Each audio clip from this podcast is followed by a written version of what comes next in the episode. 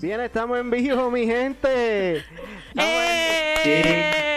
en, estamos en vivo. Aquí este, los invitados esta vez por camarita. Este Social con nosotros Elías y Frances, saluden ahí, a ver, ¡Eh! a ver si se oye. Quitaste el mute. Sí. Eh, hola, France. Hola, Elías. Hola, Billy. guys. Hola, Hi hola. guys. Este, estamos en vivo, estábamos aquí porque pues es la primera vez que hacemos esto, estamos con Zoom. So, estamos aquí haciendo algo nuevo, literalmente. Este, espero que salga y que se escuche bien, mi gente. Si escuchan algo raro, pues nos dejan saber.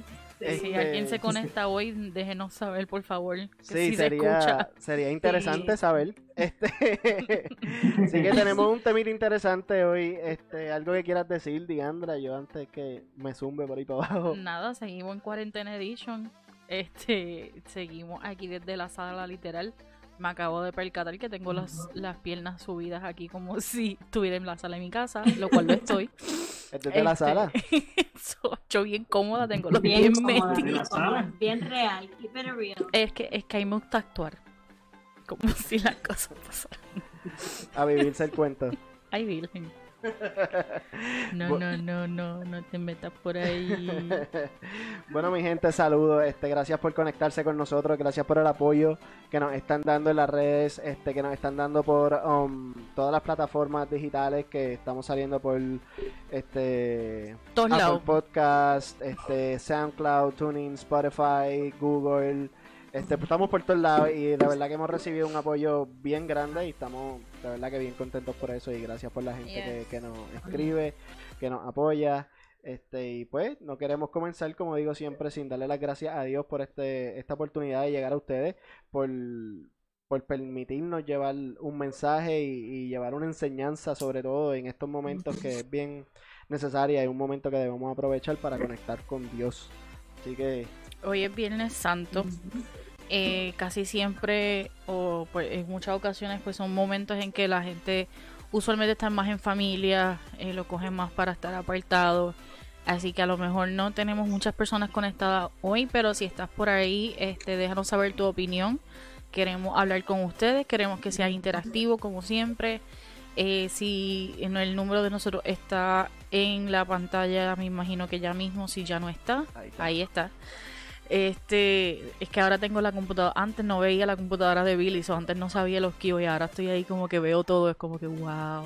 Todo eso es lo que hace Billy mientras nosotros estamos hablando. Con razón se queda en silencio por tantos ratos a veces. este, Yeah. está el número de WhatsApp, así que nos pueden. Exacto. Nos pueden escribir, nos pueden llamar, comentar, lo que sea. Queremos que sea interactivo, eh, queremos saber sus opiniones. En esta semana, antes de, de comenzar el día de hoy, nosotros pusimos, hicimos un poll. No votaron muchas personas, este, pero hicimos un poll del, del tema. Eh, ¿Cuál es el tema de hoy? Pedro versus Judas. Porque hoy no hay efecto. No, porque es que se, estoy muy ajorado. Perdón. Disculpa, pero, pero pues. Nada, yo me voy a quedar en esta esquina, hablen ustedes. Me siento. Este, no, que va, que va. Me tiró al medio. Pedro versus Judas. Es una forma interesante de, de ver las cosas y ver estos dos personajes de, de la Biblia. Y por eso quise ponerlo, quisimos ponerlo así de esa forma. Pedro versus Judas son dos personas completamente distintas, pero que también tienen cosas en común y que la gente pone en dos lugares completamente distintos. Y, y por eso queremos hablar de eso, porque pues a pesar de que la gente lo pone en dos lugares distintos, siempre estuvieron en el mismo lugar. Este, O sea, de, de dos formas distintas. exacto. Saludo a todos los que se están conectando. Estamos, eh, los estoy viendo aquí lo- así como que a lo lejos, porque los espejuelos como que no me están funcionando del todo. No sé si fue que me eché más cara después de no, de no maquillarme después de un mes. Pero estoy como perdida. Yes. Pero saludo a todos los que se están conectando y bendiciones.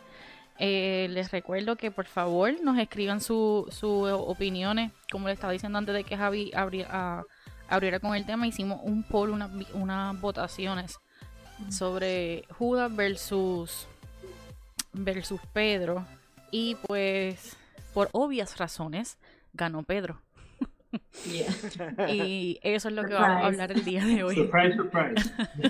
Eso es como este como es breaking news. Ganó Yeah. Pedro.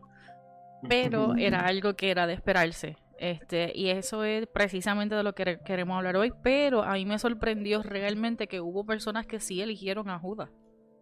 Y eso no me lo esperaba. Porque usualmente nadie se va por Judas. E incluso ustedes. El- Elías y Frances, ¿conocen a alguien que se llame Judas? Oh, no. No, Judas.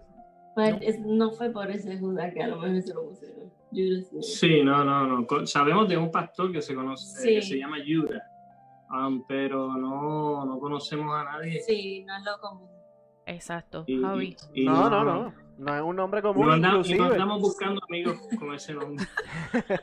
In- inclusive el, el pastor este Judah Smith, que que no sé si es el Ajá. mismo que tú hablas, pues ese es el único que, Sí. que se me ocurre, pero no. Yeah. Y casi siempre es por lo de Judea. O sea, es como que Jura. Yeah, o sea, yeah, es- yeah, es yeah, por, ahí, yeah. por ahí es como que excusándolo por ese lado. Pero no hay yeah, personas yeah. que tú les digas de cariño, mira, Judas. O, o este, mira, este es mi amigo Judas. O sea, no hay, no es algo O tú me común. recuerdas a Judas. Exacto. Tú me eres bien parecido. Te me pareces a Judas. que, mu- que mucha gente se ofendería por ese comentario. sí, ¿verdad? ¿verdad? Más sin embargo, ¿cuántas personas conocemos que se llaman Pedro? O sea, especialmente, en. Puerto, especialmente en Puerto Rico, los Pedros están Bueno, mi suegro, mi Mi suegro. papá y mi hermano. Para ser bien personal, al pecho. Bien personal. Sí, Pedro. No. Ok. sí, literal. Pero en, en, en estos dos personajes, pues sí me gustaría comenzar con, pues, para dividirlo y llevar un poco de más orden y no hablar de ellos al garete. ¿Qué me estás Este, tratando de decir? No. este, me gustaría que comenzáramos con, con Pedro, de, de, sobre la vida de, de Pedro. Háblame, háblame un poco de eso, hablemos. Elías, ¿qué conoces de Pedro? ¿Qué nos puedes decir? No, de no, yo- nosotros hoy estamos de visita, los vamos a seguir ustedes. Metan mano ahí. ¿Qué ¿Qué- fue? No, es que tenemos no, no, unas cosas en específico que queremos hablar, este, pero queremos que ustedes le metan mano al principio y. Que no nada tienen que ver con la biografía de Pedro, así que denle ustedes. Eso fue lo que nos dijo. Eso fue lo que yo entendí. lo que yo quiero decir, nada tiene que ver tú, con esta tú- parte. tú- tú como que me conoces, como que- Un chin. Ay, Dios Este, mío. Pero eh, en, en resumen, ¿verdad? Pues vamos a hacer un resumen tipo Biblia, porque la realidad es que la Biblia no habla mucho, no nos dice mucha información sobre quién era Judas Iscariote, hay que, eh, ¿verdad? Apartarlo, porque había dos Judas. Ajá. Este, so, Judas Iscariote y Simón Pedro. Simón Pedro, pues porque, oigamos hablar primero de Pedro, tú dijiste. sí, dale. Ok. Sí, de Pedro, de Pedro. Eh. Me siento como el boricuazo. Donde- Simón Pedro, pues porque su nombre era Simón y Jesús, como es así bien chévere, dijo, "Mm, tú te vas a llamar Pedro y le cambió el nombre. Este, pero Simón era un pescador y cuando se encuentran, que eso está en, o sea, la versión que yo tengo, y fíjate, veo a Peter saludando mucho y Peter era el bueno para, estar, para, esta biografía este, de todo esto. Pero eh, eh, en Lucas 5 nos relata de cómo Jesús está dando una enseñanza y estaba hablando y de momento se da cuenta que hay un montón de gente y decide subirse a la barca que era de Simón y le pidió a Simón que se alejara un poquito para él poder Claro. este, hablarle a la gente para que se pudiera escuchar y toda la cuestión, ¿verdad? Entonces, luego de que termina de hablar Jesús, eh, Jesús le dice, vamos mar adentro. A lo cual Pedro, o en ese momento Simón, le contesta, maestro, hemos estado trabajando, y interesante que desde ese momento ya le estaba diciendo maestro, a pesar de que era su primer encuentro con él. Maestro, hemos estado trabajando duro toda la noche y no hemos pescado nada, le contestó Simón, pero como tú me lo mandas, echaré las redes. Así lo hicieron y recogieron una cantidad tan grande de peces que las redes se les rompían. Entonces llamaron por señas a otros compañeros de otras barcas para que los ayudaran. Ellos se acercaron y llenaron tanto de las barcas que comenzaron a hundirse. Al ver esto, Simón Pedro cayó de rodillas delante de Jesús y le dijo, Apártate de mí, Señor, soy un pecador. Es que él y todos sus compañeros estaban asombrados ante la pesca que habían hecho. Llevaban toda la noche y no habían podido pescar y ellos eran pescadores de orilla, no eran pescadores de mar adentro. Entonces, dice luego, Jesús le contesta, no temas, desde ahora serás llamado pescador de hombres. Y ese fue el primer encuentro humilde entre Jesús y Simón, este, donde básicamente Jesús le demuestra de, de varias formas el por qué lo debía de seguir. Y en ese momento, Simón fue una de esas personas que es como, ok, sí y amén. sí, lo que tú digas, sí me fui, nos vamos. No, y, y, esa cualidad yo creo que, que, de Pedro fue una de las que hicieron que, que Pedro fuera Pedro. Y de las cuales hacen que a lo mejor nosotros nos eh, nos acerquemos más al personaje de Pedro. E inclusive hay muchas personas que dicen, ay, yo me identifico un montón con Pedro. Porque por eso mismo, porque, es porque Pedro, a pesar de que, en, y vamos a hablar sobre eso luego, a pesar de que él fallaba o hacía ciertas cosas, él era una característica de una persona que era bien este, volátil él era esa palabra de domingo. Te sorprendí, ¿verdad? Lo sé. Este... problemático. era un buscabulla. un impulsivo, que es por las muchas de las cualidades que la gente se identifica con Pedro, no son por las cualidades positivas, por decirlo así, son más por, por, los problemas de actitud que tenía Pedro. Pedro era una persona impulsiva y que pues te gritaba, si tenía que gritarte y no le importaba. Exacto, era de las personas que él buscaba, su, e, él primero reaccionaba y después pedía perdón. O sea, era como que eh, eh, si voy a cortarte la oreja y te la cortó y de momento es como que, ah, mala mía. O sea, Jesús me regañó. No se supone que te cortara la oreja. Pero así era, era Pedro. Pero entonces por eso es que muchas personas a veces se pueden identificar con él y dicen como que, ay, yo me identifico mucho con, con Pedro. Y porque después como, ¿verdad? Como él cambia a través de lo, del, del tiempo que está con Jesús, pero por el contrario, pues... Y en ocasiones, y en ocasiones para justificar el carácter. Yes. Ese, por eso que te digo, mete mano ahí, yo voy a ir entrando. hay gente que toma, toma, toma para justificar, para justificar el carácter y nosotros vemos que este, con, los, eh, con el encuentro con Jesús en diferentes momentos, ¿verdad? Diferentes personas, pues hay un cambio de nombre eh, para revelar su identidad, su destino, su propósito. Y hay un cambio de carácter este, que es necesario que suceda eh, en este proceso de que de madurar, ¿entiendes? Nuestra fe, madurar en este, en este, tú sabes, crecer, crecer en nuestra fe. ¿Sabes? y, yo creo que, de hecho, yo creo que hasta ahí este, discipulados este, configurados para hablar de los diferentes discípulos y los diferentes caracteres que había. Hay un libro eh, que nosotros este, en un discípulo leímos que era este 12, hombres comunes y corrientes. Yes. Y, habla sobre cada uno este y todas estas cosas este pues hablaban de Pedro y el cambio de nombre como él eso representa también su llamado porque el nombre Pedro significa piedra este en donde después pues Jesús le dice como que tú eres la o sea, básicamente la cabeza donde él deja la iglesia este, Peter nos dice, yo lo único que sé es que Pedro vivía con su suegra. Yo creo que lo está tratando de, de pasarle la manita a Pedro. Como que Benito vivía con la suegra. O sea, no lo juzguen mucho. Problemas de actitud. Eso explica mucho. No, ah, ok. Eso era yo la amo. De verdad, de verdad. Antes de que te regañen, ahí está France pellizcándote lo más seguro. que no se ve. Pero no ha tenido que vivir con ella. Ah, no, no ha tenido que vivir con ella. No, no, pero es muy buena, es muy buena. Sí, no, y. y, Aclaración. Vamos, a cambiarlo porque me voy a meter en problemas. Y yo también.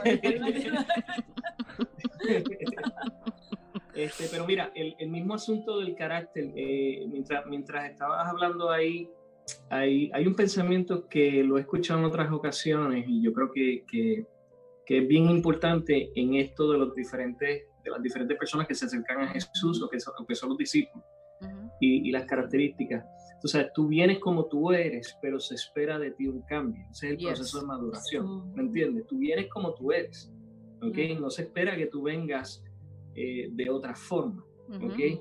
Pero evidentemente, o sea, y tú lo vas a ver en, en, en el estudio de cada uno de los discípulos, etcétera, tú vas a ver que hay un proceso de cambio, de maduración, ¿ok? En cuanto, tú sabes, al carácter, en cuanto al fruto que se espera, ¿me entiendes? Yeah. ¿Sabes? So, so, aquellos que se justifican por el carácter de Pedro y se sienten que, sabes, tienen que entender, you come as you are, but it's expected from you to change. Okay? Sí, no, eventualmente él, su sombra, con su sombra se sanaba a la gente, eso ahí no se quedó siendo el problemático. Eventualmente él pasó a ser una persona que simplemente con pasarle por el lado de un enfermo, este, lo sanaba con su sombra. So Yeah. que erases the... Que me parece bien interesante eso, porque algo que estaba hablando yo con Diandra temprano era el factor de que Pedro era ese tipo de persona y se convirtió en ese tipo de persona en un periodo de tiempo tan corto. O sea, es- es- estamos hablando de que fue un- el, el ministerio de, de Jesús duró tres años. Y hay gente, y escúchame bien, hay estudiosos que dicen que en realidad fue un año y medio. ¿Ok? ¿Sabes? Yo voy a dejar eso por ahí, no voy a entrar por ahí, pero, ¿sabes? Lo que quiero decir es que el tiempo que duró, ¿sabes? Un periodo relativamente corto, Yeah. ¿entiendes? Y hay una, un, un cambio, un renovar, tú sabes. Y después de que Pedro, es es el Pedro que conocemos, que predica, que hace una serie de cosas, este, eh, que un montón de gente, tú sabes, eh, eh, van y lo escuchan, tú sabes, todavía sigue teniendo un proceso de maduración. Claro. este, en su, Este, en su- en- en Pa- su eso iba a su decir Pablo. Pablo, tú sabes, tú sabes, so, ahí hay una, hay un proceso, hay un proceso Ujú. y es parte del impacto de tu ser discípulo, de tu, de tu estar cerca de Jesús, de, tu- de tu caminar con Él, ¿ok? Exacto. Por lo menos también de Pedro se ve que durante todo el tiempo que estuvo con Jesús, él estaba constantemente batallando entre su entre lo que era él y lo que él quería hacer o lo que él iba a hacer. So, se ve es- esa batalla constantemente de que yo te quiero seguir, yo te amo, yo quiero hacer, yo voy a todas por ti, básicamente, pero también se ve el, el- el- la negación. Es el, po- como el que- ponerlo a prueba. Que eso es lo que estaba leyendo yo ahora que lo tengo aquí pending. Básicamente el, el- el momento en que ellos ven a Jesús al otro lado, este, caminando sobre el agua y, y Pedro le dice, si eres tú, pues déjame caminar hacia donde ti. Y mucha gente lo juzga porque dice, ah, se cayó. Sí, pero se atrevió. No, Se ninguno de los atrevió. demás, ninguno de los demás se atrevieron. Que es lo que yo estaba pensando. eh, Los demás lo más seguro estaban mirando, como que mira este caripelado, le está diciendo a Jesús. o sea, le está, Sí, le está sí. pidiendo a le está pidiendo prueba a Dios, básicamente. Y, y, y pues, Jesús, ah, sí, pues, ven acá, muchacho, ven acá. Camina sobre el agua conmigo. Exacto, pero que él era de... Dale, Francis. sí. Después yo digo, Pero que entonces después eh, te hago la, la seña. Missy yo, pero que se atrevía, era, es la cuestión y era eso eso de la del el atreverse, yo creo que va ligado de lo que como él era tan volátil y tan eh, eh, eh, rápido al actuar, era como que, ok, pues sí, voy a hacerlo. sí, va- Impulsivo. exacto, es como que sí, Sí, lo voy a hacer. Y, y fíjate que ese, esa característica o ese Ujú. impulso bien canalizado es esperado, Yes. ¿ok? Ujú. ¿Sabes? Es esperado para nuestro acercamiento con Dios. Nosotros a veces tenemos unos, unos aguantes, ¿ok? Unos, de- unos, unos detenernos Ujú. que no nos dejan ser así con Dios, en Ujú. esa búsqueda, en ese, en ese asunto de adentrarnos. Y eso sí hay que rescatarlo, eso sí hay que tomarlo, eso sí hay que hacerlo nuestro. Yes. ¿Sabe? Es cuando está mal canalizado, cuando entonces se Ujú. utiliza para otras cosas, Exacto. aunque sea con buenas intenciones. porque Ujú. el mismo Pedro es el que se para al frente de Jesús y le dice, sabes, ¿cómo tú vas a estar hablando de tu muerte? Yo no voy a, sabes, Ujú. y, y, y Jesús le contesta, que es bien interesante, no le dijo, tú sabes, apártate de mí, Pedrito, ¿me entiendes? Es apártate de mí, Satanás, ¿me Yes. entiendes?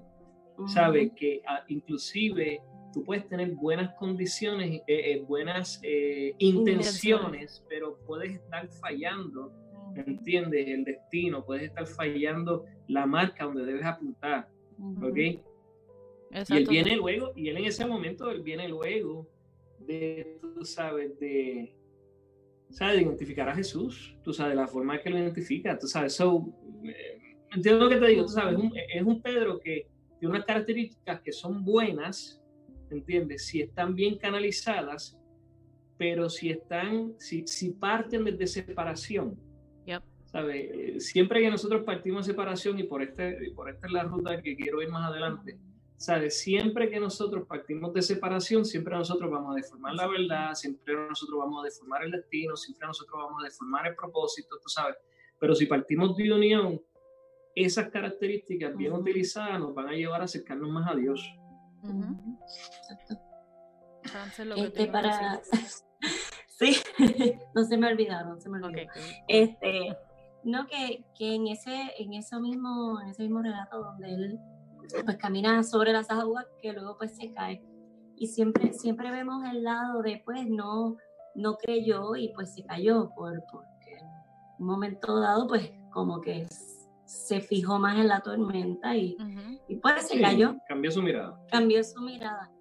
Pero, pero qué diferente es a los demás que se quedaron en el barco. Él se lanzó y, y yo creo que este, nosotros tenemos que, que, que querer experimentar a Dios en lo sobre, a Jesús en lo sobrenatural, Yes. porque nosotros a veces vemos las cosas que él, que él hizo y que continúa haciendo, que son increíbles y no nos involucramos en ella porque decimos, no, él es, pues él es Jesús, imagínate, of course he, he could do all these things. So, claro que él, que él puede caminar sobre las aguas y él se atrevió a, a, a participar de eso.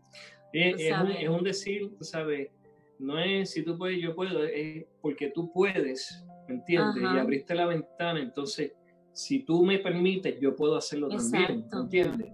Exacto. Tú sabes, y, y- y ahí conectamos lo de, tú sabes, Claro. que nosotros haremos cosas, tú sabes, Mayores. mayores, ¿me entiendes? Sí. Tú sabes.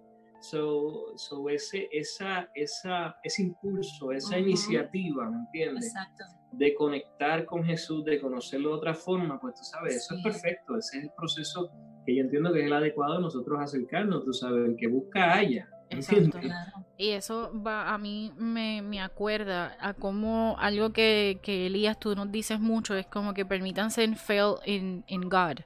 Este, Sí. permítanse en fallar en, en Dios. O sea, no es lo mismo fallar fuera de Dios que fallar en Dios. Es como que. ¿cómo tú aprendes Fíjate- de eso? Fíjate que, que- y eso, este, eh, ¿cómo te digo? Eh, eh, a mí, tú sabes, yo nunca lo escuché o nunca, o nunca me enseñaron de esa forma, ¿me entiendes? Ujú. Entonces a veces nosotros nos detenemos tanto en este proceso de, de conocer a Dios por el miedo a fallarle, y yo no estoy hablando del miedo a pecar, tú sabes, Yeah. el miedo en ese proceso de conocer a Dios, ¿me entiendes? Quizás hundirnos, ¿me entiendes? Quizás, tú sabes, hay ciertas cosas que Sí. nosotros con buenas intenciones podemos fallar y Ujú. nosotros nos tenemos que dar ese espacio para nosotros conocer a Dios y en ese proceso, pues, es como cuando un niño comienza a caminar que, que va caminando, o sea, eh, primero se levanta, digo, y antes de levantarse hay otros procesos, pero cuando se levanta, que trata de, de caminar, de dar un paso, se cae, pero entonces se levanta y vuelve y vuelve, hasta que entonces está caminando adecuadamente. Exacto. ¿Sabes? Nosotros nos tenemos que dar la oportunidad a, a- a nosotros en este conocerlo a Él, ¿sabes? Fallar, tú sabes, caernos. No estoy hablando de pecar, lo repito, para no me- Diferente. no lo saquen, sino que, tú sabes, este, aprender a caminar en Él.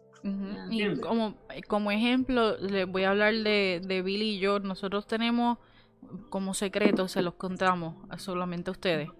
Este, nosotros somos eh, un poquitito como Pedro, porque nosotros somos del tipo de persona que si vemos que falta algo o que hay que hacer algo, we do it. Y somos bien rápidos al que si nosotros escuchamos o vemos algo o sentimos algo, somos bastante rápidos al actuar. Entonces, dentro de ese caminar, obviamente, nosotros hemos aprendido a cuándo abrir la boca y cuándo no. Pero por muchas muchas veces nos pasaba más a mí, porque Javi es más un poquito más aguantado. Ahora yo creo que es más suelto pero antes era más aguantado. ¿Será? no sé. Ahora es un poco, a veces es más suelto que yo me quedo como que, wow, varón, vamos con calma. Pero este, yo era así, yo sentía de parte de Dios decir una algo, yo lo decía y todavía lo hago.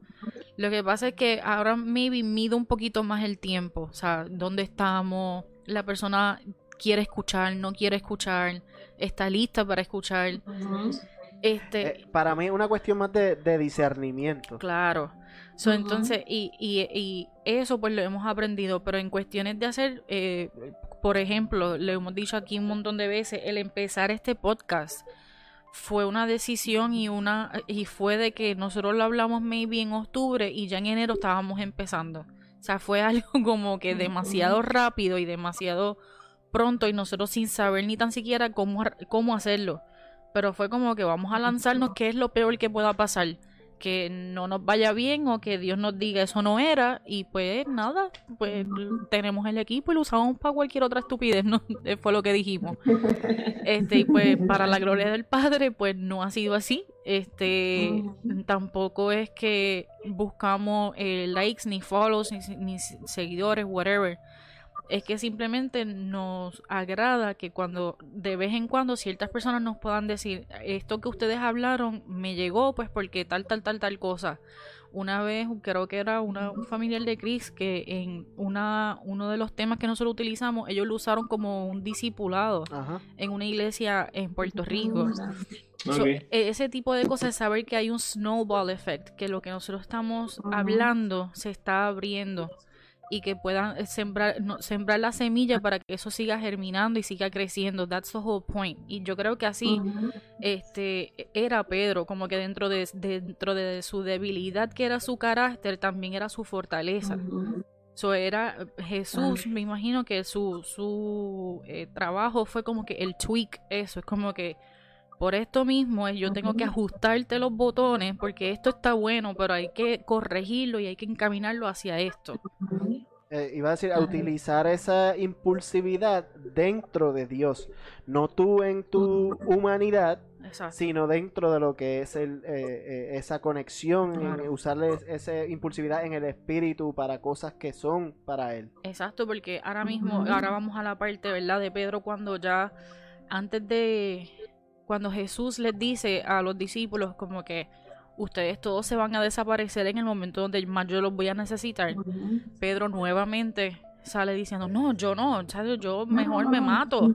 A mí que me maten contigo y pues Jesús lo tiene que confrontar ahí mismo y decirle, no papá, este, tú antes de, antes de que se acabe esto, tres veces que me vas a negar. Y él nuevamente como que no, pero él era rápido al decir, no, no, no, o sea, yo no me voy a permitir eso, más sin embargo, le pasaba. Este, y después de negarlo, él se sintió la culpabilidad de él, este, y quiero que subrayen esa palabra culpabilidad porque la vamos a utilizar para Judas también. Este, pero Pedro su culpabilidad hizo que entonces él se fuera a hacer lo que antes él hacía, que era pescar. Entonces, como él dijo, como que mira, yo no voy, todo lo que él había aprendido en ese tiempo con Jesús, básicamente como que lo abandonó y dijo, yo me voy a hacer lo que yo antes hacía porque pues ya aquí no hay nada para mí, básicamente. Y Jesús tuvo que nuevamente caminar hacia donde él estaba, buscarlo aún después de haber resucitado. Buscarlo nuevamente, llamarlo. Y ahí en donde en este hay ese encuentro en donde Jesús le pregunta a Pedro como que si él lo amaba. Y es curioso ver como en las tres veces que Pedro le negó, Tres veces Jesús le pregunta, ¿tú me amas? Y esa parte a mí siempre me, me, me conmueve porque es como que de la misma manera en que tú caíste, de esa misma manera yo te voy a redimir. O sea, como que confía en mí, yo sé que tú me amas, yo sé lo que pasó, it's okay, pero vente. O sea, que ahora, va, ahora es que vas a empezar tu proceso como lo que yo te llamé a hacer. Y eso yo creo que es la, la, el, el, peso que, que, Pedro tuvo y por lo cual nosotros podemos hoy en día, muchas personas sentirse identificadas y pues el, el peso ¿verdad? que él ha tenido eh, en la iglesia y en, y en, lo que nosotros conocemos hoy en día eh, de lo que es el Evangelio y la iglesia. Sí, este, hay otro, hay un relato bíblico que para mí ha sido, fue de, de, los, de esos primeros eh, textos que como que me, me impulsó a, a, querer tener mi relación personal con Dios, es cuando, él, él cuando Jesús le pregunta a los discípulos, ¿qué, qué dice la gente uh -huh. de mí? Y, le, y pues ellos dicen que tú eres uno de los profetas, que tú eres Elías y qué sé yo. Uh -huh. Entonces eh, eh, le dice, ¿ustedes quién, es, quién dicen que yo soy? Y rápido Pedro dice, tú eres el Mesías, el Hijo del Dios vivo. Y él le dice, bienaventurado eres este, porque eso no te lo reveló ni carne ni sangre, sino mi Padre que está en los cielos. Eso, ese fue uno de los textos que para mí fue como que eh, me dejó entender que yo no podía seguir creyendo en Jesús, porque me lo habían enseñado desde niña, porque mis papás me hablaron de él, porque yo tenía que tener esa revelación del Padre de quién era Jesús. Exacto. Y eso me hizo buscar esa experiencia personal eh, que fuera mía, que fuera esa revelación y que sobrepasara un asunto meramente cultural de seguir a Jesús como, uh -huh. pues porque una, como sería una, una fe heredada, heredada. Exacto. Y ese fue el texto que para mí fue como que no, yo quiero esa experiencia de, de conocer a Jesús, que el Padre me lo presente, que yo lo pueda ver y que, y que sea una experiencia real, no tan solo pues mi abuelita me dijo que Jesús era el Mesías y yo le creo. yo le creía a mi abuela, no le creía a Dios. O sea, yo le creía Exacto. lo que me contaron, no fue lo que, lo que, lo que yo pude sí. experimentar. Exacto, y eso está bien por un tiempo, yes. este, pero yo creo que todos debemos este, buscar tener esa, esa experiencia donde Jesús se le revele a uno de una, de una forma este, sobrenatural. Y, y, eso como que eso nos sella y, no, y, no, y nos planta firme en él. Porque yes. luego de esa experiencia pues nos podemos caer, pueden pasar cosas, pero es mucho más difícil tú simplemente seguir caminando y olvidarte de Jesús, porque ya, ya es algo real en tu vida. So, sí, ¿no? Y, y, que la revelación, esa, esa revelación que le dice, tú sabes, dichoso tú, eso no te lo ha revelado uh -huh. ni carne ni sangre, sino mi Padre que está en los cielos sabe, ahí establece un tipo, un tipo de búsqueda o de relación distinta donde la revelación se abre delante de él, uh -huh. ¿okay? eh, de quién es Jesús, ¿okay? Uh -huh. eh, Cristo, el Hijo del Dios viviente. Y, y, y, esa revelación trae el establecimiento y este, eh, dice así, es que lo tengo aquí, y sobre esta piedra edificaré mi iglesia uh -huh. y las puertas de de reino de la, de la muerte no prevalecerán contra ella, sino que sigue la revelación, o sea, revelación tras revelación, ¿entiendes? Exacto. Y sigue la revelación abriéndose delante y de hecho, eh, él le dice, te daré las llaves de los cielos, ¿entiendes? Uh -huh. Todo lo que ates en la tierra quedará atado en el cielo y todo lo que desates en la tierra quedará desatado en el cielo, ¿entiendes? ¿Sabes? So, so, la revelación, eh, no quiero hacerlo como un cliché, pero, pero entonces este, trae, trae, la revelación trae revelación y en eso trae la revelación de, de tu destino, ¿sabes? La revelación de, de Cristo, de, del Hijo del Dios viviente, trae la revelación de quién tú eres o qué claro. papel tú juegas en todo esto. Claro, ¿entiendes? porque la revelación de Jesús sirvió como fundamento claro. para que entonces se establezca un fundamento. El diseño sobre ese fundamento. Sobre ese fundamento y, y, y entonces uh -huh. ahí está hablando de la autoridad que, o sea, se le abre delante la autoridad que viene para la vida de él, ¿me entiendes? Sobre, sobre esa revelación como base, ¿me entiendes? Uh -huh. yeah. Por eso es que sí. también ahí podemos atar este, este de que ustedes harán cosas mayores, tú sabes, porque la base ya está establecida. Uh -huh. eh, y es lo que yo he dicho en las clases, tú sabes, Jesús camina sobre el agua, él abre una ventana donde nosotros nos tenemos que meter por ahí, ¿me entiendes? Para nosotros funcionar en lo uh -huh. sobrenatural, ¿entiendes?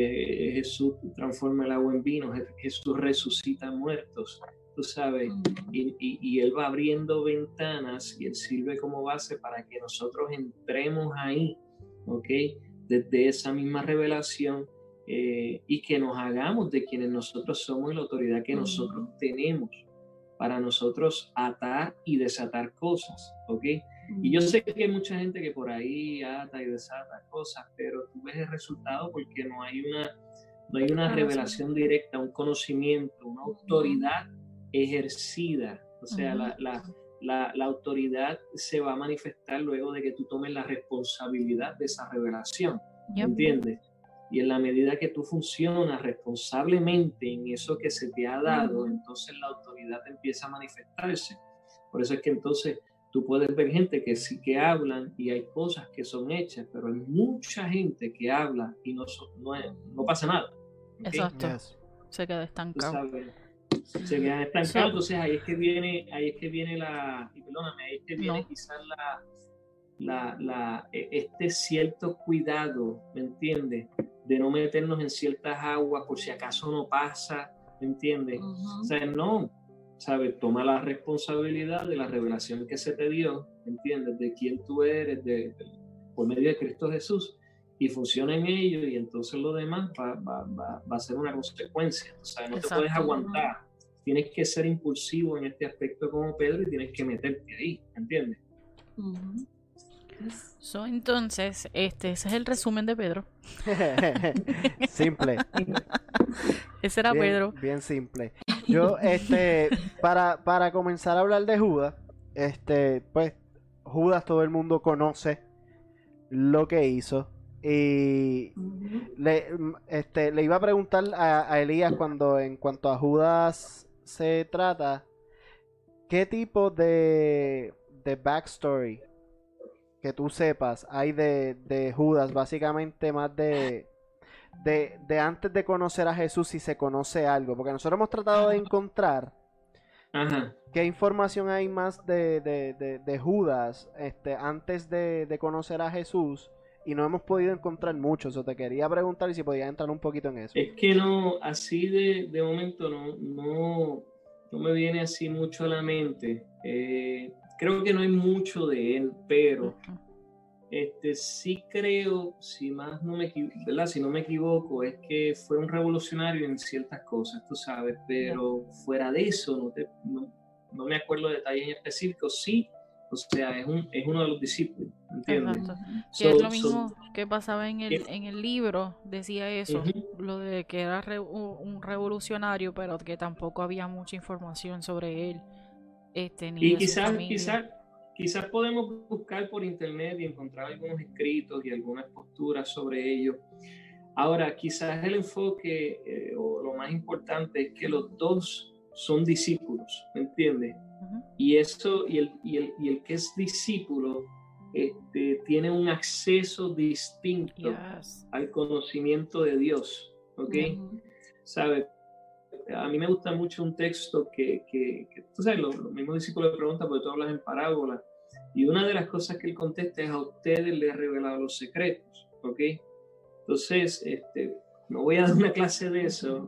Hay misterios y hay secretos. Los misterios tienen que ver con esta dimensión, los secretos tienen que ver con aquella, este, con el reino de los cielos, etcétera, etcétera, o lo invisible ellos tienen un acceso eh, distinto a la gente que sigue a Jesús. ¿ok? Que mucha gente lo seguía pues por los milagros que podían recibir de él. ¿ok? Este, pero sí yo creo, tú sabes, que en ese aspecto podemos partir de que los dos eran discípulos, los, dos, los dos tenían ese, ese asunto estar llamados en ese grupo, ¿entiendes? Y de ahí parten los dos y, eh, y, tienen acceso a un conocimiento distinto de Dios y distinto de, de, de Yeshua, de Jesús. Exacto. Y eso vamos, y si se los ponemos en, en el today, básicamente, eh, a mí lo que me viene a la mente, recuerden que yo siempre les traigo ejemplos que, que pues para que le entiendan en arroz y habichuela. Este, si tú ves un influencer hoy en día, los influencers que son pues personas que son famosas en las redes sociales, usualmente tienen un montón de seguidores. Pero todos esos seguidores no son las personas que ellos ven del día a día, no son las personas que ellos permiten que ellos vean cuando ellos están comiendo, cuando ellos están en su intimidad en su hogar. No, ellos no permiten y hay una cierta eh, distancia de esas personas. Eso mismo estaba Jesús. Había montones de personas que seguían a Jesús y seguían sus enseñanzas, llegaban a donde él supieran que él, él iba a estar.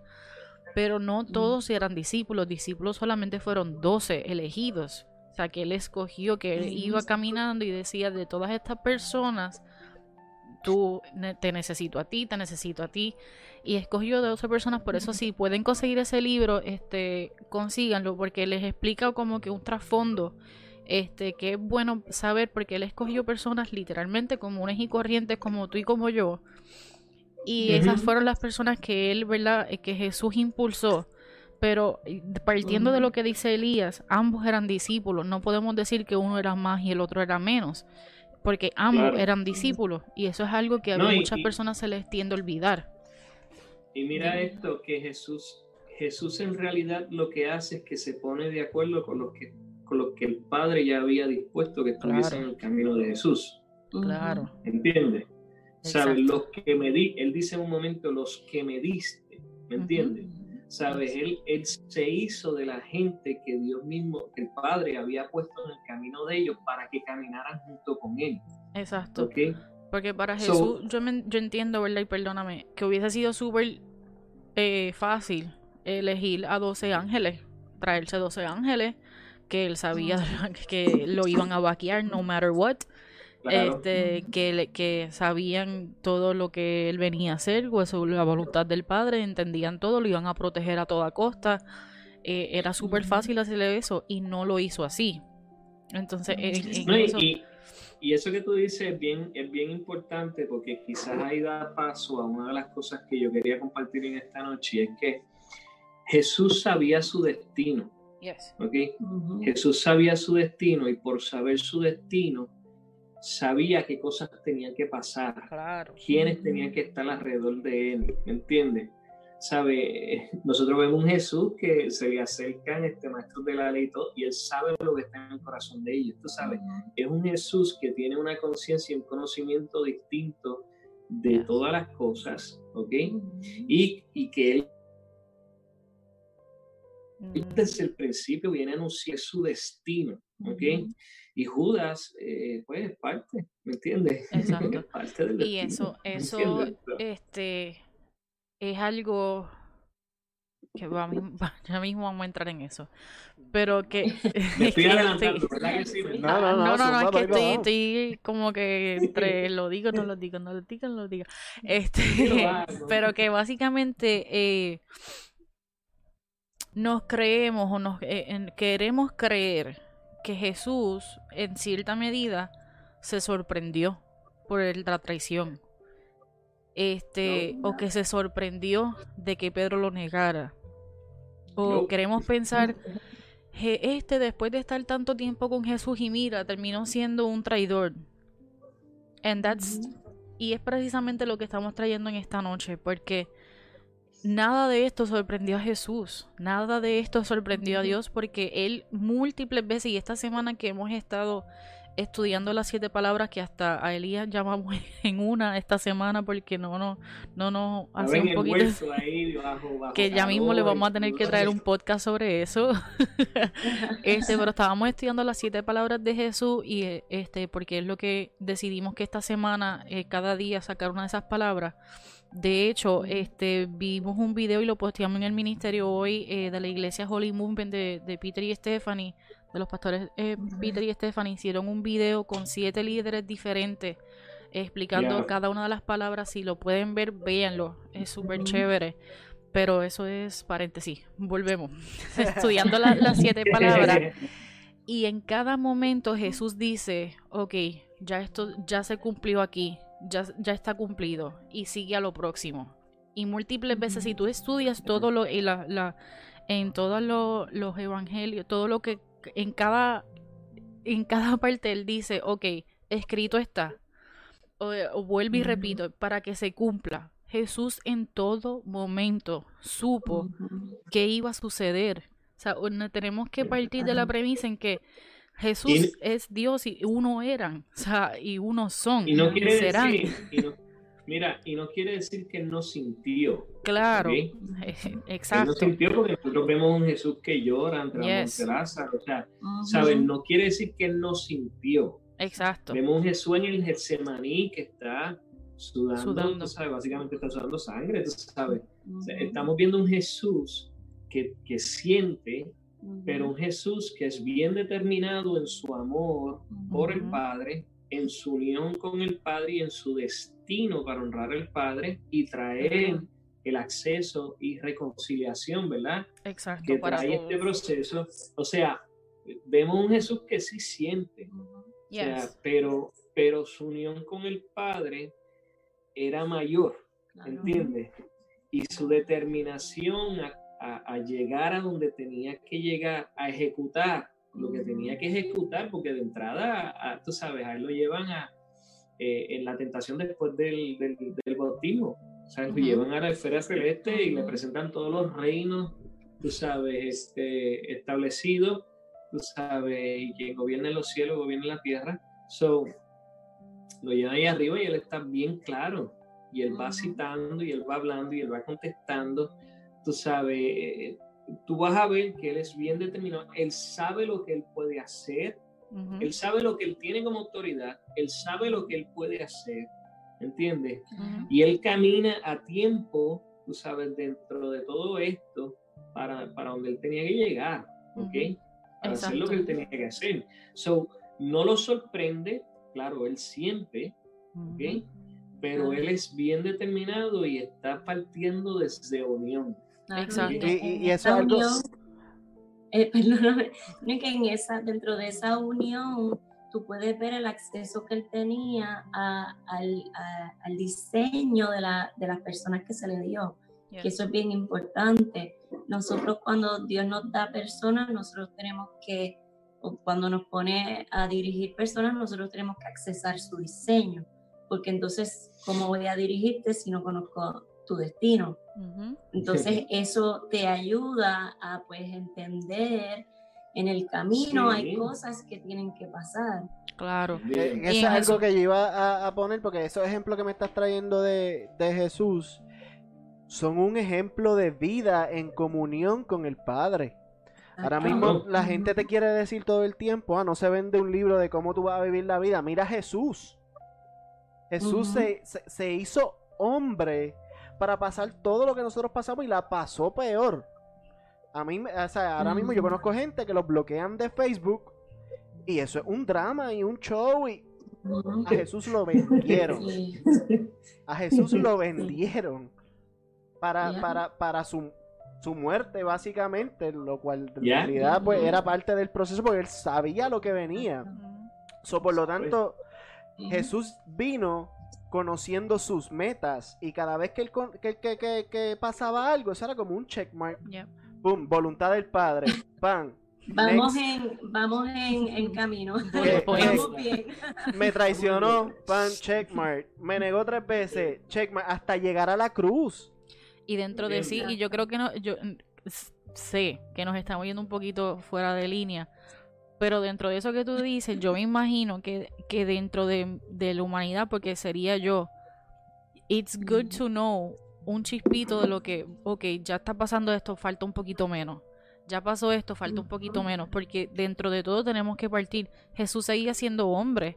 So, él seguía sintiendo como lo que está diciendo Elías, él le siguió doliendo. O sea, él, por lo menos decía como que ya, ya me negó que estamos un paso más adelante. O sea, eso me imagino que dentro de sí eso lo ayudaba a alentarse y a, y a, saber que, que, ya pronto se iba a cumplir a lo que, a lo que vino. Que dentro de sí, cada momento, cada momento, él, tú sabes, el proceso de acercamiento fue más claro, más evidente.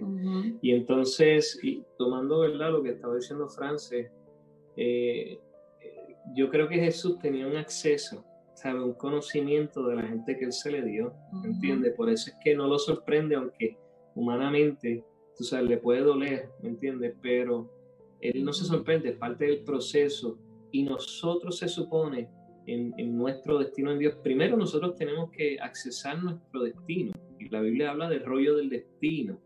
Y eso es algo que está en la Biblia, si no me equivoco, está en los Salmos. Nosotros tenemos acceso a eso desde la revelación de Cristo Jesús. Y en ese rollo también nosotros tenemos eh, acceso a la gente que se nos ha dado, ¿me entiendes? Para entonces accesarlos y accesar su destino y llevarlos a su destino. Efectivamente, de hecho, parte de eso nos va a revelar a nosotros inclusive cuánto tiempo está la gente en nuestra vida. ¿Entiendes lo que te digo? O quién nos toca y quién no nos toca, o qué nosotros tenemos que hacer en la vida de ellos, o qué es lo que ellos van a aportar en nuestra vida. ¿Sabes? Cuando nosotros accesamos todas estas cosas, y, vuelvo y digo, revelación nos lleva a revelación para nosotros poder funcionar ahí. Entonces yo creo, por ejemplo, y, voy a ser claro, ¿verdad? En esto, yo creo que el corazón uno lo puede proteger mejor ¿me entiendes?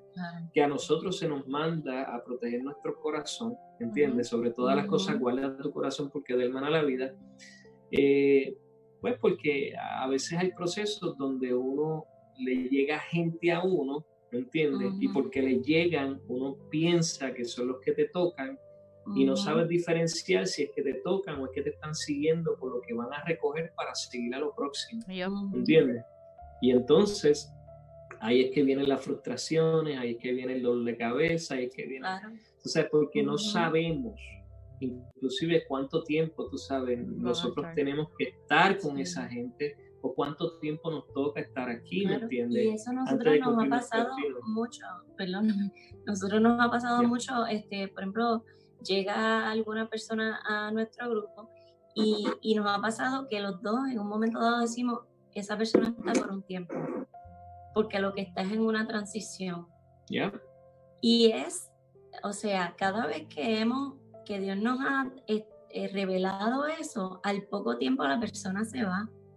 Y, y, entonces lo tomamos diferente, no es, ay, mira, se nos fue, y no es un, un, asunto de estar heridos porque nos está rechazando.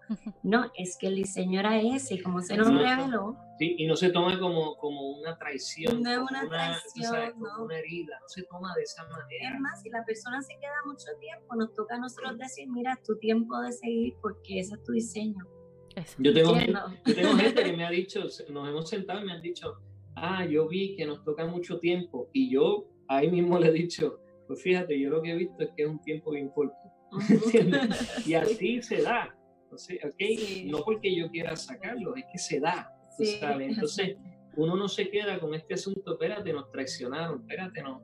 tú sabes, porque cuando ya tú sabes tu destino y, y, accesas, porque estás caminando en ello, en Cristo Jesús, estás en unión con el Padre, tú accesas el destino de esa persona, tú le das a esa persona lo que le, lo que le tienes que dar por el tiempo que tienes que dárselo para que esa persona siga lo próximo. Claro, porque dentro de todo eso entiendo que, que al tú accesar y conocer también sabes suplir las necesidades de esa persona. Este, Porque así mismo era Jesús. Jesús supo cómo hablarle a Pedro y la manera en que le hablaba, le hablaba a Pedro no era la misma manera que le hablaba a Juan. O sea, estamos hablando de que a Juan, que era una de las palabras, a Juan le dejó a su madre, o sea, quien, quien lo trajo, este, ¿verdad? Que quien fue portal para que él viniera a este mundo. Y le dijo como que, o sea, a ti yo te voy a encargar a mi mamá, pero a Pedro, a ti te voy a encargar tal cosa, pero, o sea, y de la, le hablaba de manera diferente para, tenía que obviamente conocer las necesidades de cada uno eh, conocer eh, de qué manera yo te puedo hablar a ti, o sea, y el diseño, como estaba diciendo. A Tomás, o sea, como que si tú quieres ver, pues mira, pues mete tu dedo aquí entonces para que me, porque él sabía, o sea, eso no fue algo que él le dijo a, a, otra persona que le pasó por el lado, no, él supo ah, de qué manera, cuál es la necesidad de cada uno para poder dirigirlos correctamente. Este, pero entonces, volviendo a Judas, porque si no nos vamos a quedar. este, en Juan 12, 6, dice, dijo esto no porque se interesara por los pobres, hablando de, de, Judas. Bueno, vamos a darle un poquito para atrás, hombre. Ok. 12.4. Judas Iscariote, que era uno de sus discípulos y que más tarde lo traicionaría, objetó, ¿por qué no se vendió este perfume que vale muchísimo dinero para dárselo a los pobres? Dijo esto no porque se interesara por los pobres, sino porque era un ladrón y como tenía a su cargo la bolsa de dinero, acostumbraba a robarse lo que echaban en ella. Y yo quería traerle esto porque dentro de lo poco que se, que, que se conoce de Judas, pues entonces ahí te dice, él era un ladrón. Ese era su debilidad, básicamente. Su debilidad era el dinero. Que lo podemos ver también por ambición, maybe. Este, que yo creo que, que, eso es lo que nos querían. Eh, dentro de lo poco que conocemos de, de, cada uno de los discípulos, siempre, eh, siempre hay como que un puesto de que hay una debilidad. Pero entonces es como que conozcan esto para que ustedes sepan que it's okay. Si a ustedes le pasa, it's okay. Este, y yo creo que por eso es que se nos presentan estas cosas, para que si tú en algún momento fuiste un ladrón, it's okay, pero vamos a dirigirte de esta manera. Si tú eres una persona impulsiva, it's okay, pero vamos a dirigirte de esta otra manera. Y yo creo que... Eh, eh, por, eso los discípulos son personas comunes y corrientes que estaban en el mundo. Por eso cada uno, eh, Jesús lo escogió con ese propósito. Él pudo haber cogido personas no perfectas, porque ninguno era perfecto, pero pudo haber cogido pues otra, otro tipo de persona. Él conocía ya las personas que estaba escogiendo. Él sabe lo que se iba a enfrentar. Él sabe lo que les tenía que enseñar. Claro, y lo que estamos leyendo ahorita en una de las partes cuando, cuando Pedro precisamente le corta la, la oreja al soldado este, Jesús le dice, pero ¿qué tú estás haciendo? Si yo quisiera protección o alguien que me protegiera, yo hubiese mandado, ¿tú no crees que yo puedo mandar a pedir un montón de ángeles y llegan aquí y me protegen? O sea, él es como que se lo dice en la cara, como que tú, o sea, hello, despierta, porque a esto es lo que vamos, o sea, es como que o, te conectas conmigo o mira a ver lo que haces. Le manda a bajar la actitud también, que mucha gente por eso es que se identifica con Pedro, pero como que Jesús te está diciendo, es, tú vas a tener que controlar esas emociones y conectarte conmigo para que entonces tú sepas hacia dónde vamos. Exacto. Y, algo... de acuerdo con mi diseño. Exacto. y es algo que, que de, de, Pedro pues me, me sigue como que llamando porque es como que por lo menos hay que ser bastante humilde y aguantarse y ponerse los pantalones bien en su sitio para tú coger los regañitos de Jesús, porque los regañitos que le daba Jesús a Pedro, de decirle Satanás en la cara, de decirle, ¿por qué tú te crees que yo no puedo mandar a, mandar a pedir un legión de ángeles y llegan aquí? Es como que dentro, y no le pasaba a, él, a ellos dos solos, los regañitos eran frente a todos los demás. Eso es como que dentro de todo hay que dársela a Pedro porque no es como que decía Javi, a veces las personas te bloquean de Facebook y ya para ti es una traición máxima y tú, o sea, te, te vuelves un ocho y se acabó el mundo este o una persona te habló de una manera en algún momento y tú cortas de que ya se acabó la relación y aquí no más, o sea, y Pedro más sin embargo es como que mira pues este pues pues, pues me morderé la lengua pero pero básicamente tenía esa relación en donde podía como quiera aceptar ese regaño y ahí imagino que eso era cuando él eh, eh, ese eh, lo que los gringos dicen como que let me check you como que déjame decirte cómo es esos check-ins que Jesús le hacía a Pedro es como lo que hacía que, que Pedro formara un, un, carácter que fuera de acuerdo a su llamado.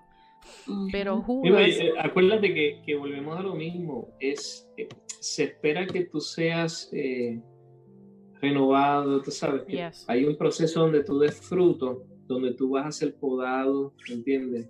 este, para que entonces el fruto se dé adecuadamente.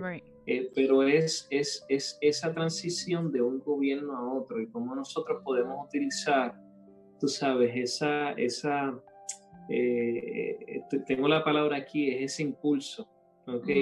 En vez de canalizarlo fuera de unión, entonces canalizarlo dentro de unión, ¿entiendes? Para lanzarte, para hacer, ¿entiendes? Y para dar el fruto adecuado, ¿entiendes? Y, y oh, tenemos que mantener y keep in mind que no porque entonces tú entras a una relación y sí, o sea, van, van, a haber muchas cosas que tú vas a cambiar de la noche a la mañana y se te olvidaron, te arrepentiste y cambiaste y seguiste.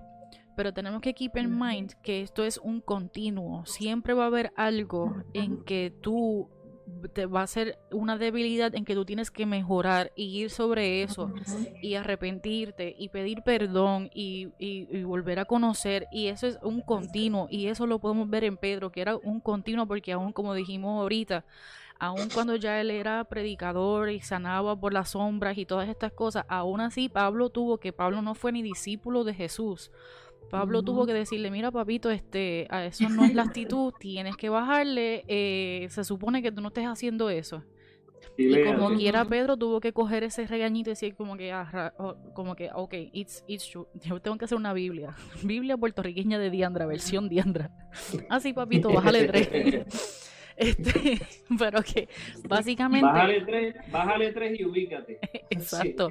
Te me sienta porque esa no es la actitud. Pero que básicamente ese podemos ver ese continuo.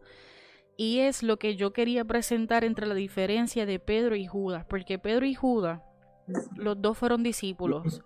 Los dos tenían debilidades. Vemos que Judas, su debilidad era el dinero, la ambición. Eh, aún así, él era el que mantenía las finanzas del, grupo. Y tenemos que saber que, Jesús tampoco es que como que lo escogió, pues porque pues, ay, pensé que tú eras el banquero del año. O sea, no, era porque él quiso confrontarlo para que él fuera... Y darle la oportunidad de, Exacto. También eso era lo que estaba haciendo. Exacto, es como que yo te voy a dar el break porque yo, yo te estoy velando, yo sé lo que tú estás haciendo. Pero aún así, yo quiero ponerte aquí porque yo, tú, tú, te tienes que dar, o sea, tú tienes que confrontarte a ti mismo. Y algo que a mí me gusta que Jesús hace. Porque muchas veces nosotros queremos cuidar tanto a las personas y queremos cuidar y, y mantener todo tan perfecto y ordenado que no permitimos que las personas lleguen a su llamado y que y queremos evitar tantas cosas, o sea, como que mira, me quiero ir de misión, si un, eh, y esto es más bien como que los líderes y pastores de iglesia, este, mira, me quiero ir de misión, no, no vayas de misión, porque entonces, eh, o sea, y queremos cuidar tanto de las personas, no están listos, no, y hay maneras, creo que hay maneras, y Jesús presentó eso mucho con, con Pedro y con los doce, este, pero presentó eso mucho. Es como que, ok, tú quieres caminar sobre el agua, ven, vamos a hacerlo, pero vamos a hacerlo juntos. No es lo mismo que, ok, pues vete y hazlo. Y después me avisa y, me cuenta. No, es como que. Cuando te cocote. Exacto. Vete y hazlo mañana. Hoy no, porque hoy estoy yo. Pero mañana lo haces y me cuenta. O sea, no, era como que, ok, pues vente. Mientras yo estoy aquí, let me see you. Do it with me. O sea, y eso es algo que nosotros tenemos que tener presente en todo momento en que Jesús era ese tipo de maestro, ese tipo de líder que constantemente era como que yo sé que esta es tu debilidad, pero yo juntamente contigo, porque incluso la palabra dice que estamos crucificados juntamente con Él. Si entonces yo estoy crucificada juntamente con Él, significa que lo que yo hice o lo que hago y lo que Él hizo es todo junto. Eh, y, y en cada cosa que yo haga, en cada cosa que Él me prueba y en cada cosa que Él está sabiendo qué es lo que va a suceder, pero aún así quiere que yo lo elija a él. Y esa es la, es la diferencia eh, máxima que, que, al final vamos a ver entre Judas y, y Pedro, porque entonces, viendo entonces ya pasado todo, la traición y todo, cuando Judas este, le entregan las monedas, que, que fue lo que él, de la manera en que traicionó a, a Jesús, él de momento se recapacita y se da cuenta, porque ahí entonces como que cayó en cuenta y dijo como que qué yo hice. Porque recordemos, era un discípulo. Entonces, cuando él cae en sí y dice que yo hice, él va y trata de devolver el dinero, como que mire, yo no quiero esto porque él no quería tener esa responsabilidad este o quizás él e, e, ese, ese intercambio. Y ese sentido de culpa que lo estaba consumiendo por dentro sentido de culpa. Claro. Que eso es lo que les dije al principio que vamos a circular por la culpabilidad. Este porque entonces él dice como que o sea yo no quiero esto yo o sea tómalo y ya lo, los que dijeron los sacerdotes le dijeron que no ya ya esto está hecho como que ya si me lo devuelven no hace nada. Y él decide tirar el dinero y dejarlo en el templo tirado, como que me imagino que representación como que yo no quiero ese dinero, no voy a hacer nada con él, pero ya lo hice. Pero la diferencia entre Pedro y Judas Máxime es que los dos sintieron culpabilidad, porque lo vemos en Pedro cuando él decidió irse a pescar, que fue lo que les dije ahorita. Cuando él se va a pescar, en vez de irse eh, a la cruz, o a lo mejor en vez de irse con, con sus amigos, con los otros discípulos, él se fue a lo que él conocía, porque a lo mejor sintió esa culpabilidad. Decía, si yo me voy con los demás, ellos me van a decir cuánta cosa, yo no voy a aguantar presión yo soy volátil, este, yo me voy a ir para allá y el que me quiera seguir, pues que me siga. Y decidió volver a su viejo, a su vieja persona, a su vieja criatura. A donde lo conoció. Pero Judas, la culpabilidad fue tanta, que el rechazo fue tanto, porque entonces obviamente se sintió rechazado por los mismos que él le dijo como que, miren, eh, allí está Jesús, le voy a dar un beso y cuadramos. Este, y el rechazo fue tanto que ni, que ni ellos mismos lo, lo aceptaron y le dijeron, no, o sea, ya lo hiciste. Esa culpabilidad y ese rechazo hicieron que él decidiera tomar el suicidio y, y tomar su vida en sus manos. Y entonces esa es la diferencia. Pero e, es la manera en que cada uno tomó la culpabilidad, qué hicieron con la culpabilidad. Y ese era uno de los puntos que yo tenía, como que la diferencia en como que cuando, cómo uno utilizó la culpabilidad y qué hizo con su culpabilidad y cómo lo hizo la otra.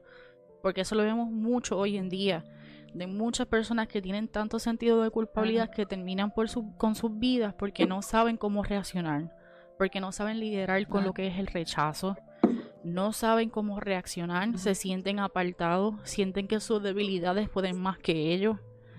Este, y por ende terminan acabando con sus vidas. No solo acabando con sus vidas, porque hay distintas formas de hacerlo, no tiene, no tiene que ser solamente así, mucha gente simplemente se aísla se cierran a todo el mundo, me quedo solo en mi esquina y borrón y cuenta nueva como quien dice, que es lo que hizo Pedro, porque Pedro se fue a pescar, que era lo que él sabía hacer y lo que hacía antes, como si lo de que pasó con Jesús nunca hubiese pasado. Claro, y ambos volvieron a lo que era su provisión. Eh, Judas se dejó llevar por lo que era su provisión, que era el dinero, el robo, traicionar, y Pedro se dejó llevar por lo que era su provisión, que era pescar. O sea que ambos hicieron exactamente lo mismo, pero ¿por qué es que siempre nos vamos por Pedro y no por Judas? Porque siempre le damos un break a un Pedro y no a un Judas. Y eh, el punto de hacer todo este, este tema el día de hoy era porque llevamos meses largos viendo posts de muchas personas, de, de muchos lugares, este, eh, diciendo a los Pedro ámalos, pero a los Judas bótalos de tu ministerio, bótalos de tu iglesia, un montón de posts de diferentes, wording eh, de diferentes maneras, pero diciendo básicamente lo mismo, como que a los Pedro ámalos, a los Pedro retén, pero a los Judas sácalos, hay que sacarlos de una. Otros este, hemos visto donde dicen, ah, estuvieron el mismo maestro, pero uno fue traicionero y el otro amó a... Pero volvemos a lo mismo. Ambos fueron discípulos. ambos fueron discípulos, ambos fueron el mismo maestro. el asunto, el asunto quizás hay parte de, cómo se ha manejado, eh, cómo se ha manejado la traición y el guardar el corazón en la vida de la gente que quizás o dirige los ministerios o quienes los están compartiendo estos tipos de cosas. Sabes, el, el, lo más fácil, de la forma más fácil que tú proteges tu corazón es cancelando gente y sacándola cuando no, tú sabes, cuando no hay... Cuando te, tú sientes que te están hiriendo. Tú sientes que te están hiriendo, tú sabes, y obviamente pues hay un texto que habla de, cómo puedes andar dos, de acuerdo, si, o sea, cómo pueden andar dos juntos si no están de acuerdo. Si no están de acuerdo. ¿Sabes? Pero el, el, asunto es que el conocimiento eh, trae revelación y la revelación trae discernimiento, ¿entiendes? Y es bien importante que que nosotros estemos conectados con Dios para conocer lo que es el perfecto amor, que echa fuera todo temor, ¿ok? Y que, y que nosotros vayamos funcionando en ese proceso de sincronizar con el primer amor que se perdió, ¿ok? El que teníamos, ese amor entregado, ese amor que todo lo cree, ese amor que todo lo espera, tú sabes, ese amor que todo lo hace. Y entonces poder ahí accesar entiendes? El, destino de la gente que tenemos cerca, para entonces, de una manera sabia, ¿ok? Este, operar y, no claudicar o no, o no cancelar a la gente o no cancelarnos nosotros mismos de nuestro destino. Porque hay gente que tiene que caminar con nosotros que nos va a traicionar, ¿entiendes?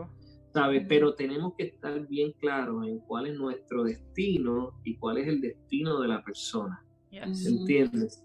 O sea, nosotros tenemos, nosotros no podemos estar tomando decisiones desde heridas o desde separación de Dios, porque entonces quizás tú sacas a uno y viene otro, ¿me entiendes? O sea, porque tú no puedes decirle a Dios, Señor, yo quiero cumplir mi, tú sabes, tu voluntad, mi destino, tú sabes, en ti, y, y, querer este, escoger cherry ¿me entiendes? Like a buffet. ¿Me tendría que aislar, al, aislarte de toda la humanidad, así como en la porque, porque, en cualquier momento cualquier persona te puede herir. Entonces eh, hay niveles, hay niveles de traición, ¿entiendes? Porque tú sabes, como tú decías ahorita, tú sabes, de momento te bloquean por Facebook y, hay gente que en una crisis como si eso fuese, tú sabes, eh, que en realidad, tú sabes, va a ser esa persona o, puede hacer esa persona en tu camino, ¿me entiendes? Porque cada uno tiene, o sea, tiene rollo de destino uh, dentro de Dios y tiene lo que es la deformidad de la verdad de, nuestro destino fuera de Dios, tú sabes. y, y, cada persona tiene que responder a su destino tomando decisiones o si no se va para el otro lado. Pero, ¿sabes? Yo creo que muchas veces se parte desde corazones que no han sanado, Desde heridas. Entonces es más fácil, es más fácil. Ah, tú, tú, y yo no estamos de acuerdo, pues sigue para allá y yo para acá, o tú sabes, o, o tú me vas a traer problemas, ¿no? Tú sabes. Pero, pero ¿y, qué tal si en el destino tuyo dentro de Dios esa persona tiene que estar, ¿me entiendes? Tú sabes, juega un papel o, puede ser el, el, el, dentro de un momento difícil el que te lleve a que se cumpla, ¿me entiendes? Tú sabes, que te saque de tu comodidad para que tú aprendas otras cosas, madures en otras cosas y entonces operes de otra forma, ¿me entiendes? ¿Sabe? Nosotros tenemos que ser sabios en el, en, el, en el, conocimiento que nosotros tenemos para poder aplicar, ¿me entiendes? Y funcionar en esto. Y yo creo que, vuelvo y repito, ¿sabes? Hay que discernir si estos, estas posturas salen de un corazón herido, ¿entiendes? Eh, que, que, quizás entre líneas está gritando, está, nos está gritando, estoy herido, estoy herida, tú sabes, este, ayúdenme, no sé cómo salir de esto. Eh, porque Jesús cena con sus discípulos sabiendo lo que iba a pasar, ¿me entiendes? No, no, lo saca de la mesa. ¿Entiendes lo que te digo? Judas era necesario para que, para que Jesús llegara donde tenía que llegar. Ahora, y, yo me pongo como en, como en un ejemplo medio hipotético, I guess. Como que si, si Judas no hubiese traicionado a Jesús, la voluntad del Padre era que Jesús llegara a la cruz. Como quiera, y yo esto, yo aparte, mi opinión, como quiera Jesús iba a llegar a la cruz. Pero ¿qué pasa? También se le da la oportunidad a Judas para después de traicionar a Jesús regresar y pedir perdón. Claro, que, eso es lo que se está de arrepentirse. Y, y, el problema, pues, a diferencia de Pedro, Pedro fue perdonado después de haber negado a Jesús. Claro. Judas iba a ser perdonado también porque ese era Jesús y ese era el problema. Y, y es bien interesante porque Judas toma la justicia en sus manos. ¿Entiendes? Eh, no deja que el perdón, el arrepentimiento y la justicia de Dios lo cubra. ¿Entiendes lo que te digo? Sino que él mismo dentro de la culpa, él busca una, eh, una auto, un autojuicio. Ahora, ahora, es bien importante porque el hijo pródigo regresa y él sabe lo que debería ser justo para lo que él hizo. Pero él lo dejó en manos del Padre. ¿Me entiendes? Él sabía que, que, él básicamente en vida había matado a su padre, no quería saber de él, cogió su, su, herencia y se fue, se largó. Y él viene delante del padre y le dice, mira, tú sabes, yo sé lo que hice y lo que me merezco es esto, tú sabes. Pero ahí hay un reconocimiento, ahí hay una, un tomar la responsabilidad de lo que yo hice y, le, y de lo que yo entiendo que es justo, un justo juicio por lo que yo hice, pero estoy en tus manos, ¿entiendes? Estoy en tus manos para que tú entonces determines qué va a pasar. Y, y, el hijo pródigo lo que le dice es, mira, yo lo que merezco es ser uno de tus sirvientes, tú sabes, yo, ¿sabes? Y si, y si eso es lo que me da, eso lo tomo, ¿entiendes? Y ahí mismo hubo restitución, al momento hubo restitución, claro, hay una y en ese momento, y ahora, y esto puede, ustedes obviamente a lo mejor lo pudieron haber sabido, pero yo en estos momentos esto me dio como que wow. Pero que traes ese ejemplo y esta es una enseñanza que Jesús les dio a los discípulos. Entonces, básicamente yo creo que aquí Jesús le estaba hablando directamente a Judas diciéndole como que tú me vas a traicionar en vida, tú me vas, tú me vas a hacer esto en vida, but, but you have a way, you have a redemption. Te estoy, te estoy dando la clave. Te estoy, te, estoy, te estoy, diciendo lo que tienes que hacer, papito. O sea, si me estás escuchando, aprende, porque yo te voy a dar todo de nuevo. It's okay. Wow. ¿Sabes? Y, y, y, y, pues, tú sabes, el problema es cuando nosotros decidimos tomar la justicia en nuestra mano estando de un lado o del otro, ¿me entiendes?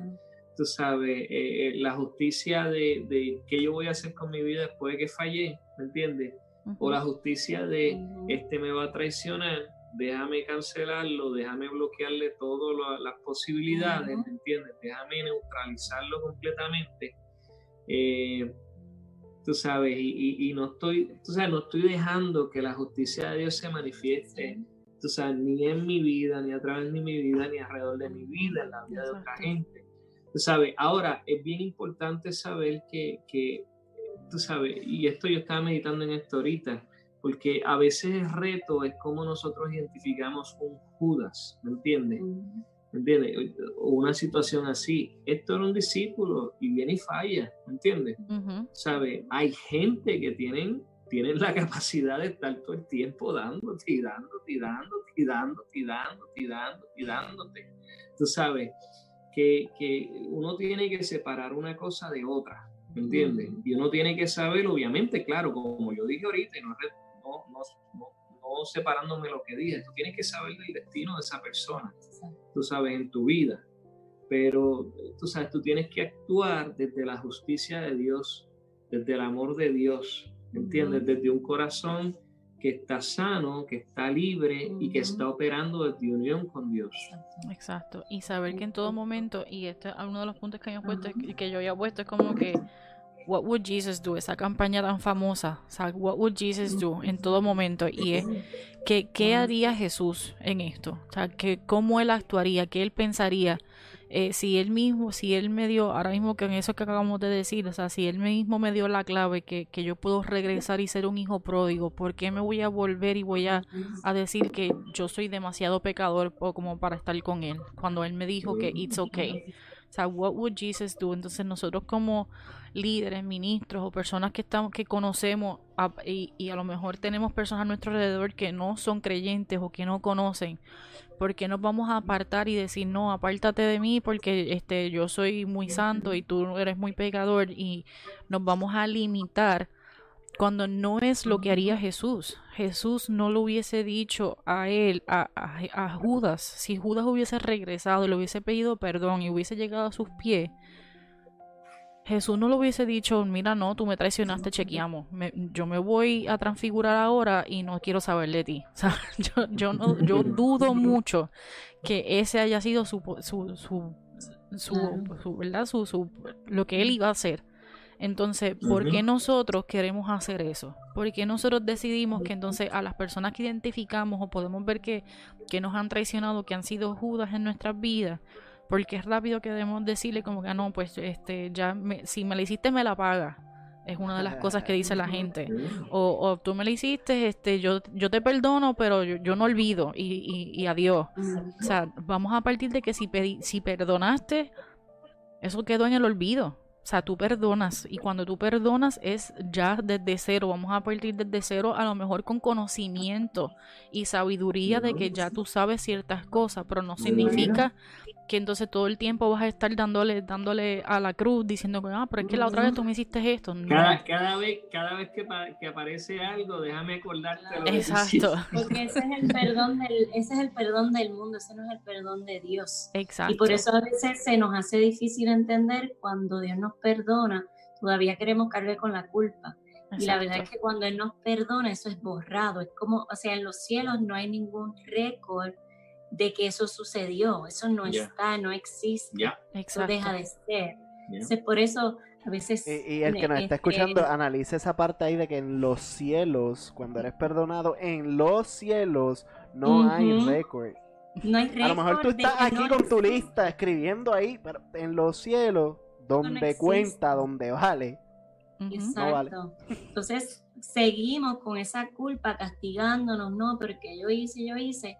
Y, y, a Dios ya, él no, o sea, él ni se acuerda porque si borró el récord, o sea, eso está borrado. Entonces a nosotros se nos hace difícil como conectar con esa realidad de lo que en realidad está pasando en los cielos.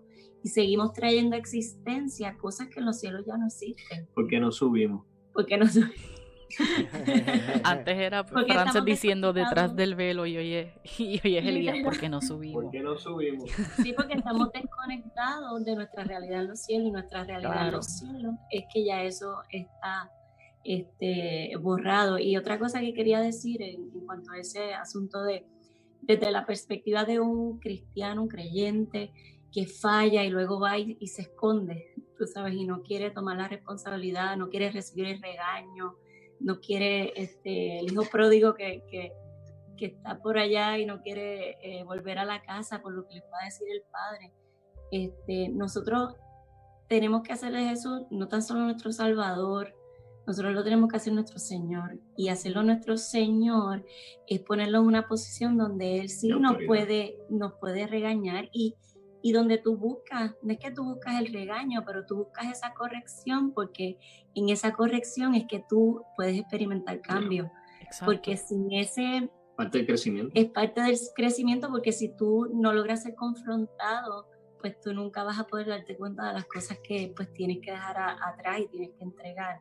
So que este, parece, parece creyente que se siente así, que no quiere eh, como eh, enfrentar ese, ese regaño o enfrentar la, la eh, lo que hizo, no quiere enfrentarse a su pasado, no eh, tiene que, que, entender que eso es parte de hacer a Jesús y que nuestro siempre, Señor. Siempre va, con, siempre va a comenzar con nosotros. Claro. Siempre. Y tenemos que estar dispuestos. Porque... Primero seremos testigos en Judea, en, en, Jerusalén, luego Judea y Samaria luego en la tierra. So, siempre va a ser primero Exacto. nosotros.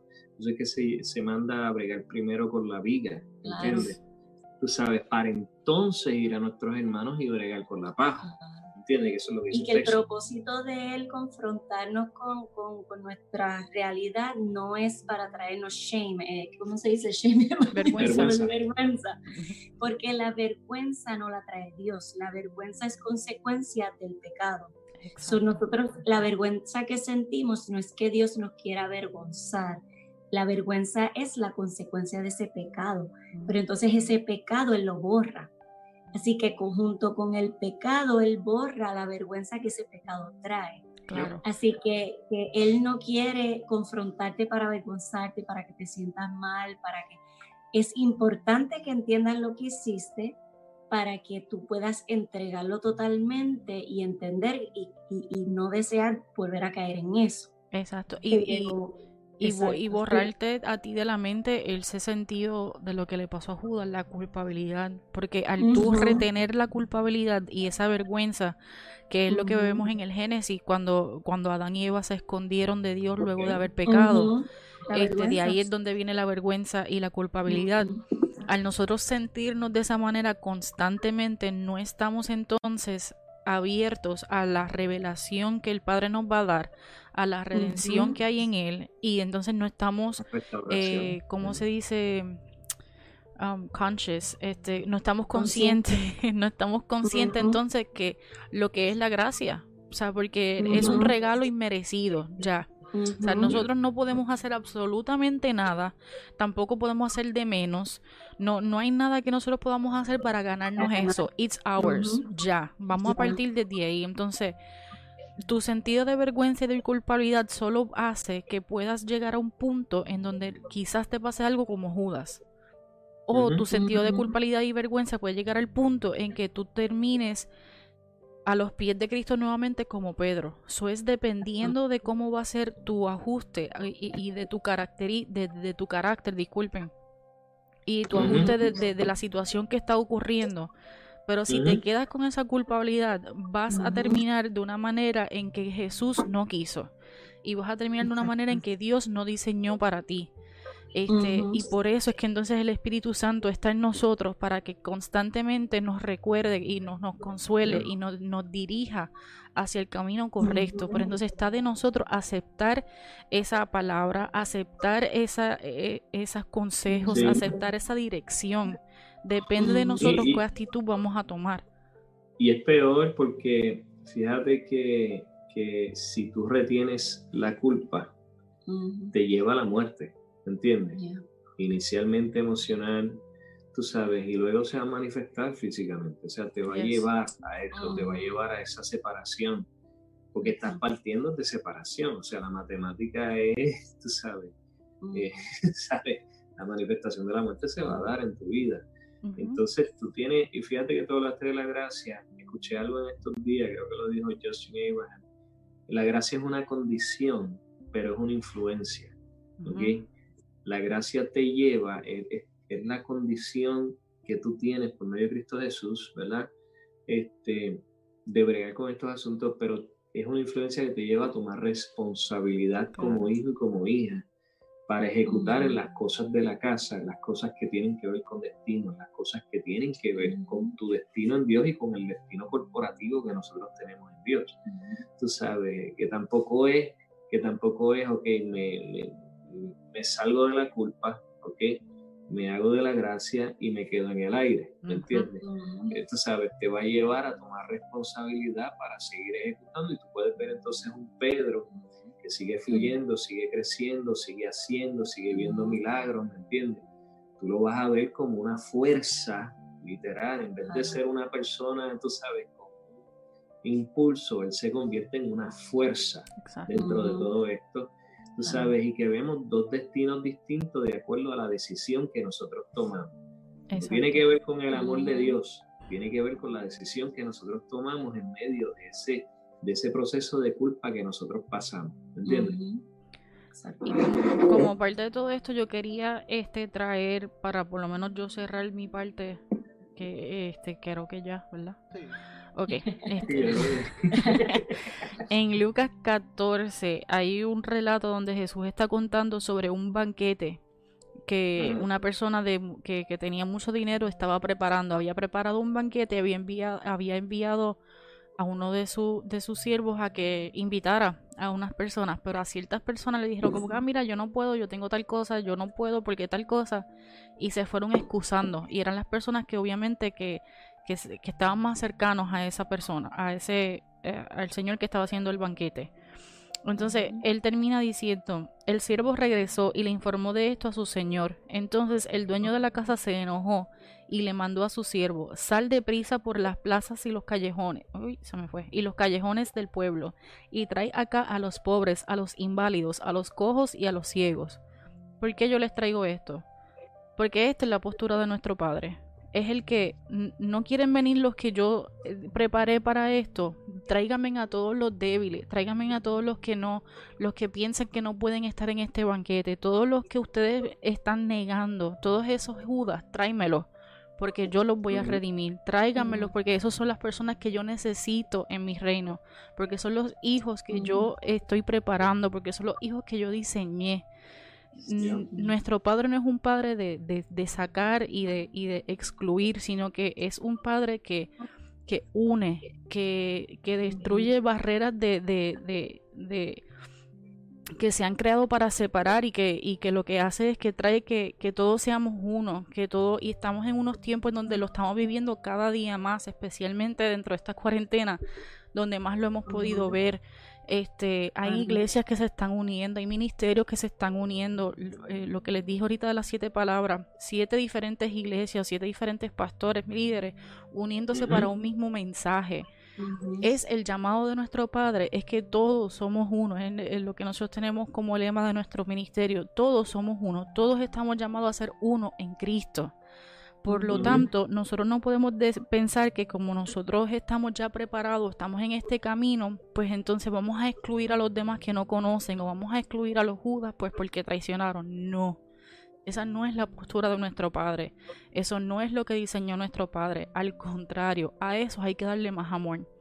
Y eh, la Madre eh, Teresa de Calcuta decía, hay que amar hasta que nos duela. Y eso es algo que yo siempre he, pensado, porque hay muchas personas que a lo mejor te van a herir al punto de que, mira Jesús en la cruz. Él murió por personas que le apedrearon, que le, le hicieron una lanza en su costado, que lo escupieron. Y aún así él en la cruz se atrevió a decir, perdona a los padres porque no saben lo que hace. Lo que hace. Mayor expresión de amor. O sea, ¿qué más nosotros podemos pensar y por qué entonces nosotros somos rápidos a ser eh, eh, eh, volátiles como Pedro y decir, no, tú eres un Judas fuera, no te quiero, no. Yo los invito a que hagan lo que hacía Jesús, que era amar a esas personas que nadie más quería amar, a querer a esas personas, a esas prostitutas, a esas personas, a esos adictos, a esos leprosos, a esas personas que eran inválidos, todas las personas, todo lo que ustedes piensan que eran X en el mundo, todas esas personas lo que quería Jesús. Y ese es el llamado que nos hace constantemente el Padre. Y, el ejemplo que Él nos da. Él se pegó a esas personas, Él se pegó al leproso, por más que le dijeron no te pegues, te va a no, no tráeme. Mira este sanando un sábado. Mira este sanando un sábado. time. o sea, este no, no lo hagas porque es un sábado y no. Entonces, él mismo los confronta como que, ah, pero entonces si tú ves a un hijo cayéndose por un pozo, tú lo vas a dejar ahí. O sea, y se las pone en la cara. O sea, como que, ¿qué tú vas a hacer? Y es verdad, o sea, nosotros vemos a un hijo, un primo, un familiar en un momento difícil tú lo vas a echar a un lado pues porque en algún momento te traicionó, tú le vas a negar un plato de comida porque dijo algo en contra de ti en algún momento. Tú, le, tú en este momento tú tienes la vacuna contra el coronavirus, se lo vas a dejar de dar a una persona porque sea homosexual. O sea, tenemos que sentarnos en, nuestro, en nuestros lugares de, de, de autoridad y tomar el ejemplo que Cristo nos dio, porque Cristo murió por todos nosotros, no fue por unos cuantos. O sea, no fue por un grupo selecto, no fue por los 12. Era bien fácil morir por los 12. Es más, perdónenme, por los 11, porque vamos a sacar a Judas. O sea, no, eso no fue lo que hizo. Entonces, si él no lo hizo, ¿por qué lo vamos a hacer nosotros? Y ese yo creo que es el, eh, eh, el, llamado que nosotros queremos hacer y, el, y la corrección a la educación, lo que queremos educar en el día de hoy es la importancia de lo que Cristo hizo por todos nosotros a tal punto en que Él hubiese rescatado, hubiese redimido a un Judas. Mm. Pero depende entonces de nuestra actitud, depende de lo que nosotros nos vamos a hacer. What are you going to do cuando te caes, cuando traicionas? O sea, tú vas a pedir perdón. Sí, nosotros, nosotros queremos que se nos perdone rápido cuando nosotros fallamos. ¿Entiendes? Pero qué difícil es entonces perdonar a la gente cuando nos falla a nosotros. Eh, eh, es un proceso como de injusticia, ¿verdad? Eh, donde nosotros nos, nos ponemos en un nivel mayor, ¿entiendes? Que la gente. Y, y, y, mira, es un reto este, porque hay veces que la gente decide partir del camino de uno y yo he visto a veces en ocasiones cómo, cómo esas personas no se les trata igual después de que, de que pues, salieron de la vida de otras, ¿me entiendes? ¿Sabe? Eh, y cuando tú miras a ver el blanco y negro, en realidad no fue tan, tan tú sabes, no fue tanto drama, ¿me entiendes? Y yo entendí que mi camino era este y que hasta aquí llegamos juntos y, y, pues quizás la otra persona lo entiende y, y de momento de momento se vuelven y se encuentran y no hay relación, no hay, ¿sabe? Entonces, ¿qué tal si esa persona se equivocó en eso y en algún momento dice, espérate, yo tomo una decisión que no debí tomar y mi camino sigue al lado tuyo? no se le da la oportunidad. Entonces no se le da la oportunidad. Entonces yo estoy haciendo todo un asunto estoy creando todo un escenario para que esa persona se le haga difícil caer en tiempo de decir, espérate, yo tomé una decisión que no era, en el tiempo que no era, quizás es más adelante, pero pues este, ahora mismo yo me estoy dando cuenta de eso, pero esta gente ni me habla, tú sabes. Entonces tú estás creando un escenario ahí que no es un escenario de restauración, es un escenario, tú sabes, de, de marginación, de rechazo y de dolor, porque parte de dolor, ¿entiendes? Ese es el asunto y esa es la realidad. este, nosotros tenemos que ser bien, bien entendidos, bien sabios, bien conocedores, tú sabes, y poder acercarnos adecuadamente a estos escenarios y, hacer lo que en realidad toca. Eh, sobre todas las cosas, el amor es lo que va, lo que va a estar, ¿me entiendes? Y tú tienes que saber amar, eh, estando, no estando, este, fallando, no fallando, tú sabes, tienes que saber amar, porque de eso sale la vida, así que se manifiesta. En realidad todo esto se trata de amor, Porque de tal manera amó Dios al mundo que dio su Hijo unigénito para que todo el que crea no se pierda, tenga vida eterna. Este, ama a Dios sobre todas las cosas y a tu prójimo como a ti mismo. Esto se trata de amor, ¿entiendes? Se trata de amor y si nosotros no, no partimos desde unión y, que, y que ese primer amor, tú sabes, sea restaurado en nosotros como se supone que es, como se supone que sea. ¿Entiendes? Pues entonces nosotros estamos partiendo de un amor torcido, un, amor deforme, un amor que no es perfecto. Y claro, las decisiones que se van a tomar, entonces, entonces esto es una bola de nieve, ¿entiendes? Sí, sí, el, el, nosotros primero tenemos que estar conectados a las fuentes del amor, porque hay muchos eh, hay muchas versiones del amor en esta tierra y, hay muchas versiones deformadas de lo que es el amor. Y el, el único, el único source, again, ayúdame, ¿cómo se dice? Fuente. Mi diccionario de inglés español. Este, nuestra única fuente real de amor real es el Padre. Entonces, como tú dices, cerramos las puertas y, y a, diferentes personas por las heridas y, nosotros somos una, nosotros nos convertimos en esas puertas de acceso para que otros entren a experimentar el amor de Dios por la unión que nosotros se supone que tengamos con Dios. Entonces al cerrarnos, cerrar esa puerta, pues entonces le estamos negando a, otra gente experimentar esa, esa unión y esa, esa conexión con Dios. Fíjate que el, hijo pródigo siempre tuvo forma de regresar al padre. El padre nunca cerró los portones, le dijo a sus jornaleros no los dejen entrar, no lo dejen entrar, si lo ven, díganle que siga por ahí. Que lo siga. Que lo siga para otra, para otra iglesia, para otra congregación. Exacto, siempre hay el que el, el, que básicamente dijo algo fue el hermano que se quedó. Ah, sí. Exacto. Ah, vamos a tener que hablarle eso un día buscando justicia y bueno, pero sí, eso es para otro día porque ya... ya hoy no. Pero el que se quejó fue el hermano que estaba ahí, pero el padre nunca se quejó. El padre, al, contrario, les, los restu, los restu, hablando en lengua. eso. Hizo eso que Elías dijo. Y, y le dio todo y más de lo que tenía.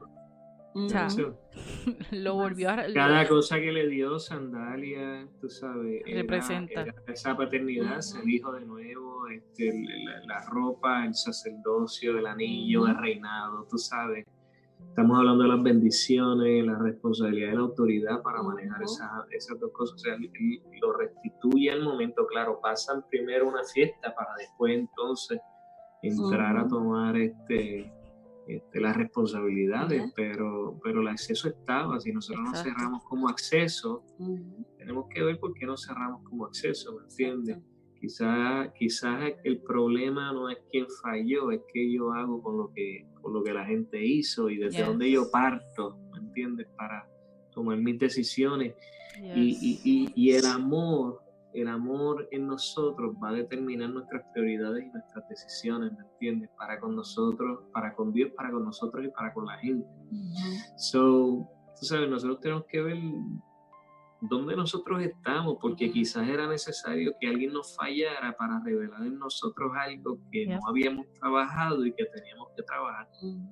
Que muchas veces cuando vemos que hay estas traiciones y que hay estas cosas, cuando pues de la forma que ponen a Judas, mucha gente no lo quiere ver como el parte del propósito de Dios, porque eso que te está pasando, detrás de eso viene una enseñanza.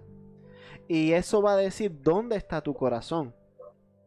Y si tú no tienes tu corazón centrado con, con el Padre, con Dios, conectado, tú no, no va a tomarlo bien ni, y, una traducción a fin de cuentas somos humanos mi gente.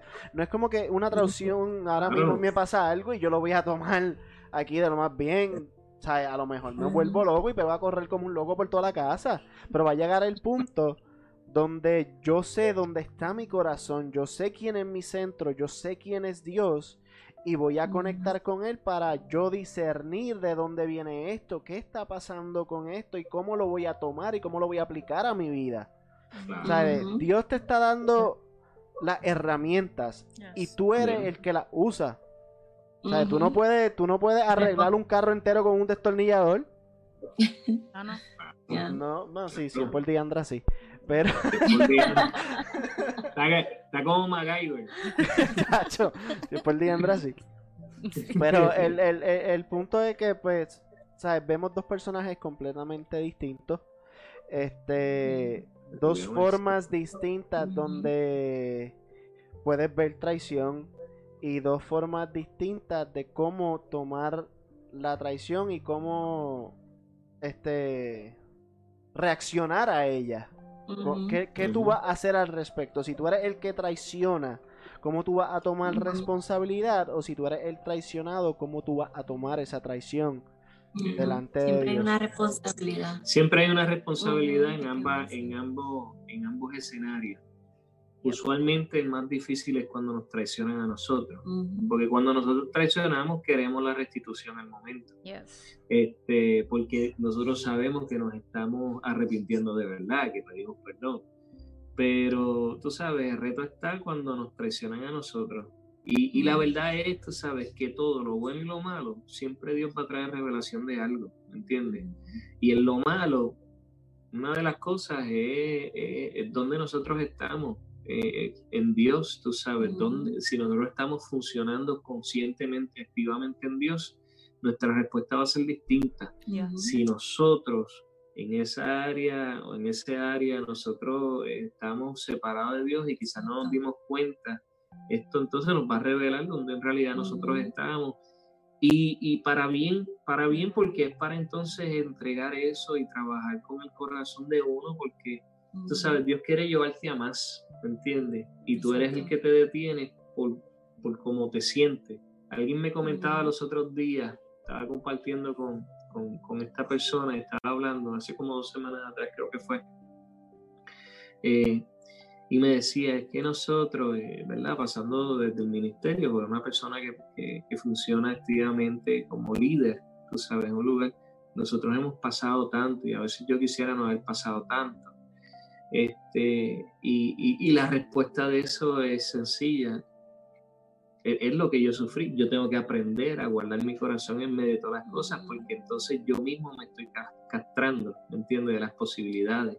Ujú. Quizás Dios entonces te envía gente con, con herramientas, con cosas, con la posibilidad de restaurarte. Y, y como estás tan a la defensiva, Yeah. ¿entiendes? Exacto.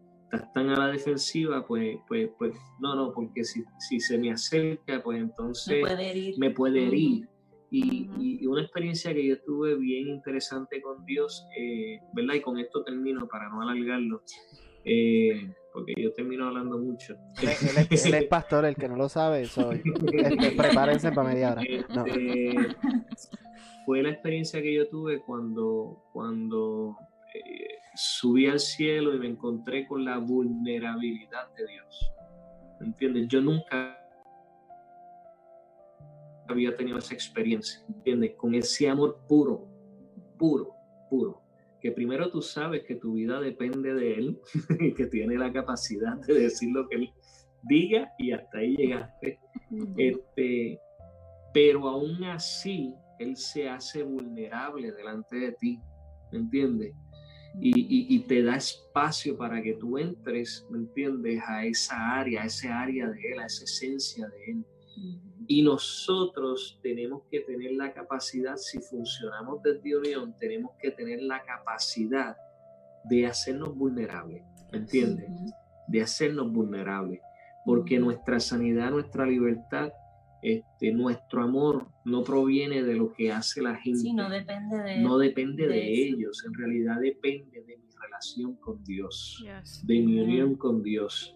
Y, y- y si hay algo que quiero decir, tú sabes, nosotros tenemos que volver a ese primer amor, a, esa, a ese asunto de hacernos vulnerables Ujú. de darnos la oportunidad, ¿ok? De amar como nosotros amábamos antes, Claro. ¿entiendes? Que nosotros amábamos y, y lo que nos decían lo vivíamos y lo esperábamos y teníamos esa, esa expectancy, esa, Ujú. ese esperar de la manifestación de eso, ¿sabes? Tenemos que llegar a ese punto, porque es así que entonces nosotros vamos a transicionar a lo próximo. ¿ok? Y en eso pues está la manifestación de los hijos Y de así Dios. uno toma, uno toma la responsabilidad de guardar el corazón. La responsabilidad de guardar el corazón es de cada uno, no es de lo que de los demás. Yes. No es, no es responsabilidad de tu prójimo guardar tu corazón, es tuya. Así que cuando estés delante del Padre no vas a poder decir, no, quien me dañó el corazón fue aquel, fue fulano, fue el pastor fulano. Eh, te va a decir, ¿y tú qué hiciste con lo que ¿Y esa persona hizo? Así que hay que retomar esa responsabilidad este, que le hemos dado a otra gente, de que Sí. cuide nuestro corazón, esa es tu responsabilidad. Yes. Bueno, y con, con eso, con eso vamos, vamos ya ahí terminando. Este, no hay más nada que hablar, de verdad. Este, creo que se ha dicho todo y se ha analizado bastante bien eh, esto. Este, yo le quiero dar las gracias a todos los que se han conectado. Eh, he visto que tuvimos cierto error de, de video, pero el sonido siguió saliendo. Creo que el, Ah. el video estuvo, bueno, por lo que he visto trancado hace bastante rato, me di cuenta casi ahora, por eso, sí, el que, el que nos está viendo, si nos pudo ver por YouTube o algo, este, pues ven que mis caras cambian, es pues porque mis reacciones, yo soy así, soy bien técnico, me gusta ser un poco perfeccionista cuando se trata de estas cosas. So, sé que el sonido está saliendo porque lo acabo de verificar, así que el sonido saldrá El también mañana por Spotify y todas las plataformas. So, si no nos pudieron ver esta vez, pero sí nos van a poder escuchar por todas las plataformas digitales. Le quiero dar las gracias a todos por Espérate, antes de, ir, antes de irte. Hola, Chris. ¡Ey! ¡Ey! Aquí está. Elías y France. Dame. Da- un break para que, no nos, para que nos diga algo, para que nos mande saludos. Di hola. No sé si, si tú me escuchas. Sí, lo escucho, lo escucho. Ok, sal- manda saludos. Y yo mandando como un nene chiquito. Cuando tú quieras, varón. Tranquilo. Es que me escucho, me escuchan. Sí, dale. Sí, sí, te escucho, te escucho. que estamos, estábamos cerrando. Ah, ok. No, pues, este. Ah, yo, yo llamé para aplaudir. Gracias, Chris. No sé si escuchan No. allá. Si Francés y Elías escuchan, Acá no. ¿no, No lo escuchan escucha. ustedes allá? Este, No. ahora mismo sí, yo sé que en las redes se escucha, pues porque está, sa- está saliendo sonido acá, pero a ustedes no les Ah, llega porque ustedes están por Zoom. Es que como estamos en cuarentena, Chris, este, Elías y Frances están por Zoom y entonces tú estás en el live eh, conectado con, con, con un cosito para que se escuche tu voz. No, gloria a Dios, yo también estoy en cuarentena desde acá. Así que mándanos saludos, dinos algo para poder cerrar. Eh, eh, Chris supuestamente llamó para aplaudir. Ok, no, no, no puedo aplaudir, se me cae el teléfono. Que lo haga, Este, please. los amo. Este, pues es un honor que aunque sea por este medio, este, estar con ustedes. Este, nada, este, sabiendo y entendiendo que, que, que Dios tiene control de todas las cosas, hasta por lo que está pasando ahora afuera. Este, pero como todos tenemos que seguir adorándolo en el mismo proceso y, y, y- y entendiendo que, que Él tiene el control de todo. A veces hasta no nos cuesta, a, a mí me cuesta este, creerle, pero es cerrar los ojos y entregarle ese, esos mismos sentimientos que, que no son de nosotros y, y entregárselo en las manos a Él, confiando que, que Él lo está haciendo, porque no es que lo va a hacer, sino que Él lo está haciendo, Él se está glorificando en, en todo esto que está pasando. Amén. Amén, Chris. Qué bueno irte, varón, y verte, en verdad. Ya mismo te contamos el tema, pero ese cierre estuvo pe- espectacular para el cierre del tema. Así que Sí, este, este, leí, leí que era este Judas versus necesitamos los Judas. No, Amén. no, no, no. Este me tiré este ahí un conocido de del tema. pero, pero, pero sí, necesitamos los Judas, lo- los necesitamos, son necesarios para el proceso. yes, de eso mismo Este, estábamos hablando. Y, y a veces, oye, en la carne eh, tenemos que vencerla, pero a veces la carne, lo, lo, lo digo por, por, por, por partes de mis procesos hasta hoy mismo, hoy mismo. Después les cuento, pero, pero no es necesario, hay que vencer la, hay que vencer la, la, la carne y, y entender que, que lo- lo- los judas son los que nos llevan a la cruz. Amén. La palabra dice que nosotros tenemos que cargar nuestra cruz, nuestra propia cruz, y tenemos que cargar, tenemos, vamos a ser crucificados como Cristo. Oye, tenemos que estar dispuestos, tenemos que estar dispuestos porque eh, mira todo lo que Él pasó pa- para que nosotros tuviéramos a- a- aquí, para que nosotros tengamos lo que tenemos y para nosotros expandir su reino. So, que cargar, los judas son necesarios. No lo entendemos, sufrimos de eso, pero, pero, pero a causa de ese sufrimiento vamos a ver la gloria eterna. Amén. Eh, Me, me, me gusta, y te lo digo así porque yo sé los procesos que estás pasando y me gusta escucharte decir eso. Me gusta escucharte decir eso porque, pues porque reconocemos que tú has pasado muchos procesos y aún estás pasando por, por muchos procesos más, pero entiendes que esto es parte del proceso que Dios tiene contigo. Y, Amén, y, amén. y me, me, me gusta verte, me gusta escucharte y de verdad que gracias por llamar, Chris, Te, te verdad. me- extrañamos. te extrañamos, no esperaba, no esperaba que llamaras, varón. Este, pero como tú eres así,